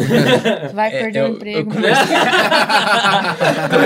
faz Brincadeira, apelo todo dia. É, todo dia. E, e aí, geralmente a Ellen que tá junto comigo. Eu falo, "Cara, o que que Deus realmente está nos direcionando? Para quê? O que que ele quer ensinar com algumas situações que acontecem? E eu lembro que foi no Natal do... Enfim, não sei de que ano aí. No Natal, a gente fez uma, uma, uma ceia pro pessoal morador de rua. E daí tinha um lugar lá em Marechal que a gente chamava de Pingolândia. Que era o lugar onde a galera se, se reunia lá dos moradores de rua. A congregação do César e Marechal. É. Só vivia lá. É o- a terra do E daí, pingo. é, como, Não, como a galera mesmo. já conhecia, a galera conhecia a Kombi da 51. igreja, a Kombi chegava lá, sempre ia alguns obreiros, alguns adolescentes comigo, que, que a gente ia lá e levava os caras, os adolescentes pra boca. Tem uns irmãos que não podem ouvir essa parte também, É. né? Mas continua. Aí tinha um, um- um morador de rua que ele estava sempre muito arisco. Ele nunca se aproximava. Aproximava nunca se aproximava, de forma nenhuma. Nesse dia do Natal, aí a gente chegou lá com, com algumas pessoas da igreja, fizemos panqueca na hora da ceia aqui com ele. Cara, foi a primeira vez que ele veio. Quando ele se aproximou e falou o nome dele, que era José, aí eu falei, beleza, seu José, somos da igreja ali, Assembleia e tal, não sei o quê. Ó, amanhã eu vou vir aqui buscar o senhor. O senhor quer mudar de vida? Ele falou, quero. Quer mesmo? Então amanhã eu venho aqui. No outro dia, nós fomos lá com a Kombi, pegamos ele, a gente levou para um lugar, cortou o cabelo, tomou banho, cuidamos dele, ele tava com uns ferimentos, um- um- umas coisas assim. E era uma terça-feira, ia ter o cu de ensino. Eu falei, Uhum. você quer ir no cu de ensino à noite? Aí amanhã nós vamos ver os seus, os seus documentos para mandar para a casa de recuperação. Beleza? Beleza. Ele foi pro cu de ensino. Ele saiu do cu de ensino, a gente, ele tava na Kombi, e eu lembro exatamente desse momento, que eu tava dirigindo a Kombi, aquela folga do volante aqui, e ele do lado, e, e aí eu, cara, por que que você nunca veio e tal, agora você veio? Ele falou, cara, eu tive um encontro muito legal, Deus mostrou é, algumas coisas e tal, quero mudar de vida, e daí ele olhou, cara, e falou assim, olha, agora eu voltei a ter esperança. Mano, aquela frase dele me tocou de uma maneira, assim, muito profunda. Porque comida qualquer um pode dar. Uhum. Cortar um cabelo qualquer um pode fazer. Uhum. É, agora, o ser humano voltar a ter esperança, mano, eu, eu acredito que é só o evangelho que pode Sim. fazer isso. É, é só o evangelho que pode fazer isso. E aí, no outro dia, é, eu, eu não ia estar na cidade, eu lembro que o, que o Noel, rapaz, o, um, Um um obreiro lá do, que me ajudava no, no resgate, Uhum. Aí o, o Noel foi lá, pegou ele e, e foi ver os documentos. No que ele foi no, no hospital para fazer o teste, a galera já deixou ele lá. O Noel me ligou e falou: César, ó, a gente não vai conseguir levar o José, nem deixar ele sair do hospital. Tá internado. Ixi. Beleza. Eu falei com, com a irmã Rosana, que era do, do, do nosso. Do, do. Fazia parte do. Quem visita no hospital? Como é que é o nome? Capelania. Capelania. Capelania. Da capelania, foi lá visitar ele, ele tava mal, estendeu-se por uns 3, 4 dias aquela situação, até que o enfermeiro pegou e ligou. O enfermeiro do hospital conseguiu o meu número, não sei como, ligou e falou: olha, César, da Assembleia de Deus. Você ó, tinha ido aqui, visitar tem o José. ele? Uhum. Ah, é, eu tinha ido visitar ele. Sim, você foi visitar ele várias vezes. Aí eu peguei e fui lá. E, e nessa última vez, cara, ele tava já muito inchado, amarelo, é, atacou uma cirrose aguda nele, uma situação muito, muito, muito ruim. E aí o enfermeiro, eu- o enfermeiro pegou e falou assim, olha, vai lá e ora por ele. Eu acho que ele só tá esperando você orar pra ele morrer, Nossa. porque já tá Nossa. numa situação muito crítica. Eu entrei lá e, e eu acredito que ele ouviu o que eu falei, fiz o apelo pra ele e falei, José, lembra que, aquilo que eu falei pra você lá? Tantas vezes eu fiz o apelo, você ouviu? Agora é a hora, meu irmão. vamos se pegar com Cristo e tal, do meu jeito, falei com ele. Eu acredito que ele ouviu. Eu saí do hospital, era quatro horas. Era seis horas, o pessoal do hospital ligou Tocou. Morreu. Que ele tinha, que ele tinha morrido, o José. E, e essa essa experiência me tocou muito, porque geralmente a gente conta testemunho daquilo que Deus fez, daquilo que Deus restaurou. Sim. José foi ao contrário. Ele, ele morreu. Uhum. Ele morreu. Ele não, não, não deu um, É. dízimo, não deu uma oferta na igreja. Entre aspas, não foi o final feliz que a gente espera, né? Exatamente. Aham. Só que Dependendo o do ponto de vista, Dependendo né? do ponto de vista. Só que, é, exatamente, mudou a minha forma de ver. Uhum. O fato da gente poder ter dado, naqueles últimos momentos de vida, Dignidade. uma dignidade para aquele, pra aquele senhor ali. E eu acredito que ele confessou a Cristo nos últimos tempos. Cara, isso não tem nada para mim mais sobrenatural e mais do agir de Deus do que essas, essa situação, entendeu? Não, o caso do seu José, é, eu chorei muito, né? O meu contato foi mínimo com ele, quem teve contato foi o César. Uhum. Mas esse olhar no olho é, de reconhecer enquanto humano, né? Enquanto, da mesma forma que eu tô olhando para vocês, o César olhou para ele e ele olhou para o César. Então, eu- quando ele morreu, depois numa conversa que a gente teve, eu entendi que o propósito desse encontro era realmente dar um momento de, de fim, de finitude, com dignidade. Sim. Porque a probabilidade era dele morrer na rua, largado. Não tem família, toda uma, uma situação ali de abandono, de vulnerabilidade. E não, ele morreu assistido. Então, às vezes, o milagre da vida é a morte. Mas pra gente isso não é ensinado, não é pensado, não é discutido, não é Sim. exposto, né? Uhum. Enfim, inúmeros, mas acho que É A por isso que eu acho iguala esse, todo mundo. né? justamente. esse, esse sobrenatural da igreja. Eu acho que a gente busca muito dentro da igreja sobrenatural. E tá fora. Quando tá o tempo todo lá esperando a gente. Tem muita, tem muita gente precisando de um, abraço, de um carinho. Tem muita gente, igual o seu José, que tá lá, tá lá morrendo, só precisando de dignidade, entendeu? Uhum. Então, é, eu acho que que tem de mais sobrenatural é isso. A gente, enquanto igreja, e eu acho muito muito válida a experiência de igreja, a gente se reunir. Foi a Sim. pregação do Jodson domingo. Uhum. É extremamente válido. Só a que sua também, né, se de- parou ali, mano, não, Hum. cara, não, é, não é para aquilo. Sim. A gente foi chamado para se reunir ali, ser cheio do Espírito Santo Isso para alguma coisa. Toda vez que o Espírito Santo dá, dá alguma coisa, é, é, recebereis para alguma coisa. Tem um propósito, tem uma Sim. condicional ali. Sim. O maior religare é o amor ao próximo, né? E é nesse, nesse movimento que a gente faz fora é que a arrogância, a arrogância, a prepotência, o egoísmo, a Soberba. soberba, a inveja. Se você se abre para ser ministrado, para ser tratado, é, é fora que você vai, vai vivenciar isso. Vai Que eu- quebrar e vai. é, é, não é, não digo reconstruir, né? Mas ressignificar, não é uma palavra que eu gosto muito, mas Uhum. enfim, mas ressignificar essa questão do pecado, do, do lidar com o outro, desse suportar em amor, né? Que é o amor de Coríntios, É né? porque uma igreja desse tamanho, ainda mais do tamanho da nossa, parece mais uma coisa assim de é, o consumismo cristológico. A gente vem para consumir Cristo aqui, né? As- tipo assim, não que seja esse o propósito, mas a gente vem, consome, consome e não entrega para ninguém. Então é como se fosse um, um restaurante, né? Então a gente não exerce o que a gente aprendeu aqui dentro. Justamente. É, tem uma forma de nós demonstrarmos Cristo. Eu lembro uma situação que a gente ia na, na praça e tinha um amigo que ele fazia história comigo, Félix. Um abraço, Félix. E- Ele, o Félix, é. Sabe aquelas pessoas que se aproximam mais que um amigo, se tornou um irmãozão assim. Uhum. Só que a, a ideia de religião dele é totalmente avessa. Entendeu? Entendi. É, e a gente tinha altos papos, cara, altos papos sobre Deus, sobre Bíblia, eu, o Félix e o Caio. Só que os dois, em nenhum momento, se- é, tiveram essa, essa tendência desse evangelismo que a gente, ah, não, tem que, a pessoa tem que aceitar Jesus e Uhum. tal, não sei o quê. Uhum. Aí quando foi um dia, eu falei pro Fé- Félix, é músico de mão cheia. Aí eu falei, Félix, vamos ali comigo? Aonde? Não, vamos ali. Só Você leva, só leva o violão. Uhum. Vamos ali. Aí o Félix pegou e foi. A gente sentou na praça e daí tinha a galera lá. A gente foi fazer. Era o culto de evangelismo. Aí foi eu, o Noel e o Félix. Aí chegou lá o Félix, ele é cabeludo, coque samurai aqui, com violão, mano, tocando. E aí o, o Noel também é músico, ele se entendia, tocaram uns louvor lá. E, e foi uma experiência muito marcante, uma forma de eu, cara, de eu demonstrar, de eu ser, de eu viver ali com Jesus, o evangelho, De uma forma que. Pra alguém que de um, de um outro jeito eu acho que não alcançaria. Massa. de bola. Top, hein? Sensacional. Pra encerrar, canta um louvor pra gente. Agora. Aí acaba, aí acaba com a audiência. Eu sou o cordeirinho.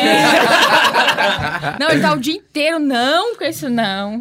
É, com essa música na cabeça? cabe- E cantando pra mim, né? É meu Deus Ô, Gil, antes Oi. de encerrar, chegou o patrocínio Chegou, aí. Traz é, pra nós cadê a- aí. Cadê a aí, equipe? O nosso combo que a gente vai Eita, comer. meu. Até quentinho. Até colocar mais um café aqui. Aqui, ó. Pra, pra galera que tá assistindo aqui, nosso episódio de hoje é apoiado, patrocinado pela Barbecue Espetaria. Isso aí. A gente não sabe o que tem aqui ainda, vai descobrir junto com os nossos convidados. Aham. Mas se você quer fazer um churrasco, né? Na verdade, quer fazer um churrasco, não. Se você quer fazer um almoço, que eles já mandam assado. É, Tem costela barbecue, costela assada, fora os espetinhos, né? Que a gente vai comer daqui a pouquinho. E tem como ir lá comer também, no... ou é só delivery? É espetaria delivery, Diogo. Só delivery? Só delivery. Que Mas não tinha como? Ih, Aí eu já não sei. confuso. Você liga lá e confirma. Pode Então, ser, né? Liga lá. Liga lá. Aproveita que tá o contato tá aqui na na- descrição. tá na bio. Já confirma isso, se eles têm local. É, aproveita. Mas liga lá e comenta, Comenta aqui. embaixo. A gente vai Comenta, responder, vai né? responder, vou esperar. Vou Então, esperar. valeu, galera do Barbecue. Então, se você quer comprar uma carne top, de excelente qualidade, vai aqui na descrição que tá todos os contatos deles. Fora dos nossos outros apoiadores, Jô Doces, que tá aqui nessa televisão também, sensacional. Gente boa. Doces da Ju. É, o João é bom pra ler. Gente boa. E uma xícara de poesia, esqueci de mais alguém? E Sai saiu Logs. Logos, Logos Decor, que também Fala passou ao nisso, longo do episódio aqui. é, a gente- Ah, é, e é verdade. Mas, ó, hoje... Produza, hoje, depois vocês vão ajeitar pra nós comer lá. Hoje a gente sempre dá um presentinho no final, né? Ó, Mas porque como é vocês. a Sign ah, olha lá, Logos... é. Não, não. A arte já Calma. tá feita. Olha lá, olha o Miguel. Eu só não vou entregar hoje, Ah. entendeu? Porque a gente não tava, não tava funcionando a empresa. A gente Só- desmontou tudo. Ah, desculpa. Mas... Só aproveitar aqui, a Sign Logos e também o, o Gente Boa, o pessoal é parceiro do projeto Lucas, verdade. mano. Então tá É sempre ajudando lá, entendeu? Então agradecer, aproveitar eles. É isso aí. Ah, e é legal também, César, pra galera que tá assistindo, a gente vai colocar aqui na descrição, depois você passa pra gente todos os dados do projeto, é a forma de ajudar, de contribuir, o site, tudo certinho pra gente colocar pra galera O se Renan fez um desenho mó legal de vocês. Ah, Aí, Vou ó. entregar. Renan é uma xícara de poesia. Mas é, eles conhecem o Renan, né? Tô brincando. Sim, mas eu não sabia do desenho. Que Aí, ó. legal. É ele Aí que faz quando- os, os presentes. Então, Sábado de manhã eu ela não entrego- assiste os episódios até o final, hein? É, ela Sabe? acaba antes. Oi? É, é uma assiste Tá É, só vê o que importa e é, não vê os... Ué, O que, que a gente fala no final pra acabar? Não, não sou obrigada a lembrar. Eita! Nossa, essa foi Eu- grossa. essa foi, Essa é. foi. Realmente. Você essa- responde o Não responde comentário. Os comentários. Nossa, essa foi grossa. Tô acostumado João. com a Karina, ela assim... Eu prometi pra ela que se ela viesse hoje aqui no podcast, ia levar ela pra comer um churrasco fora aí. Hã? Aí, Aí, ó. ó. Barbecue. É, é, a gente vai lá pra Miguel. ver a igreja. Promessa cumprida, comendo sereno. Comendo sereno e pegar a gripe. Gente, foi um prazer ter vocês aqui. Obrigada. Valeu, Nossa, Ellen. Obrigada. Valeu muito. Cezinha. Valeu, obrigado, obrigado. junto. A gente nunca tinha trocado ideia assim tanto tempo, parece que a gente se conhece já faz tempo. Verdade. Verdade. Eu até esqueci que tava gravando. viu? É Pois verdade. Eu também fiquei muito à vontade. Eu lembro É. do João de ter passado por você no projeto só, entregado canetão e tal. Aí, aquele É, negócio. a gente nunca conversou. Não. né? É, o César já fez Aí, entrevista com ele. vê- Na beira do campo. Na beira do campo. Nós dois era reserva. Fora que ele é meu.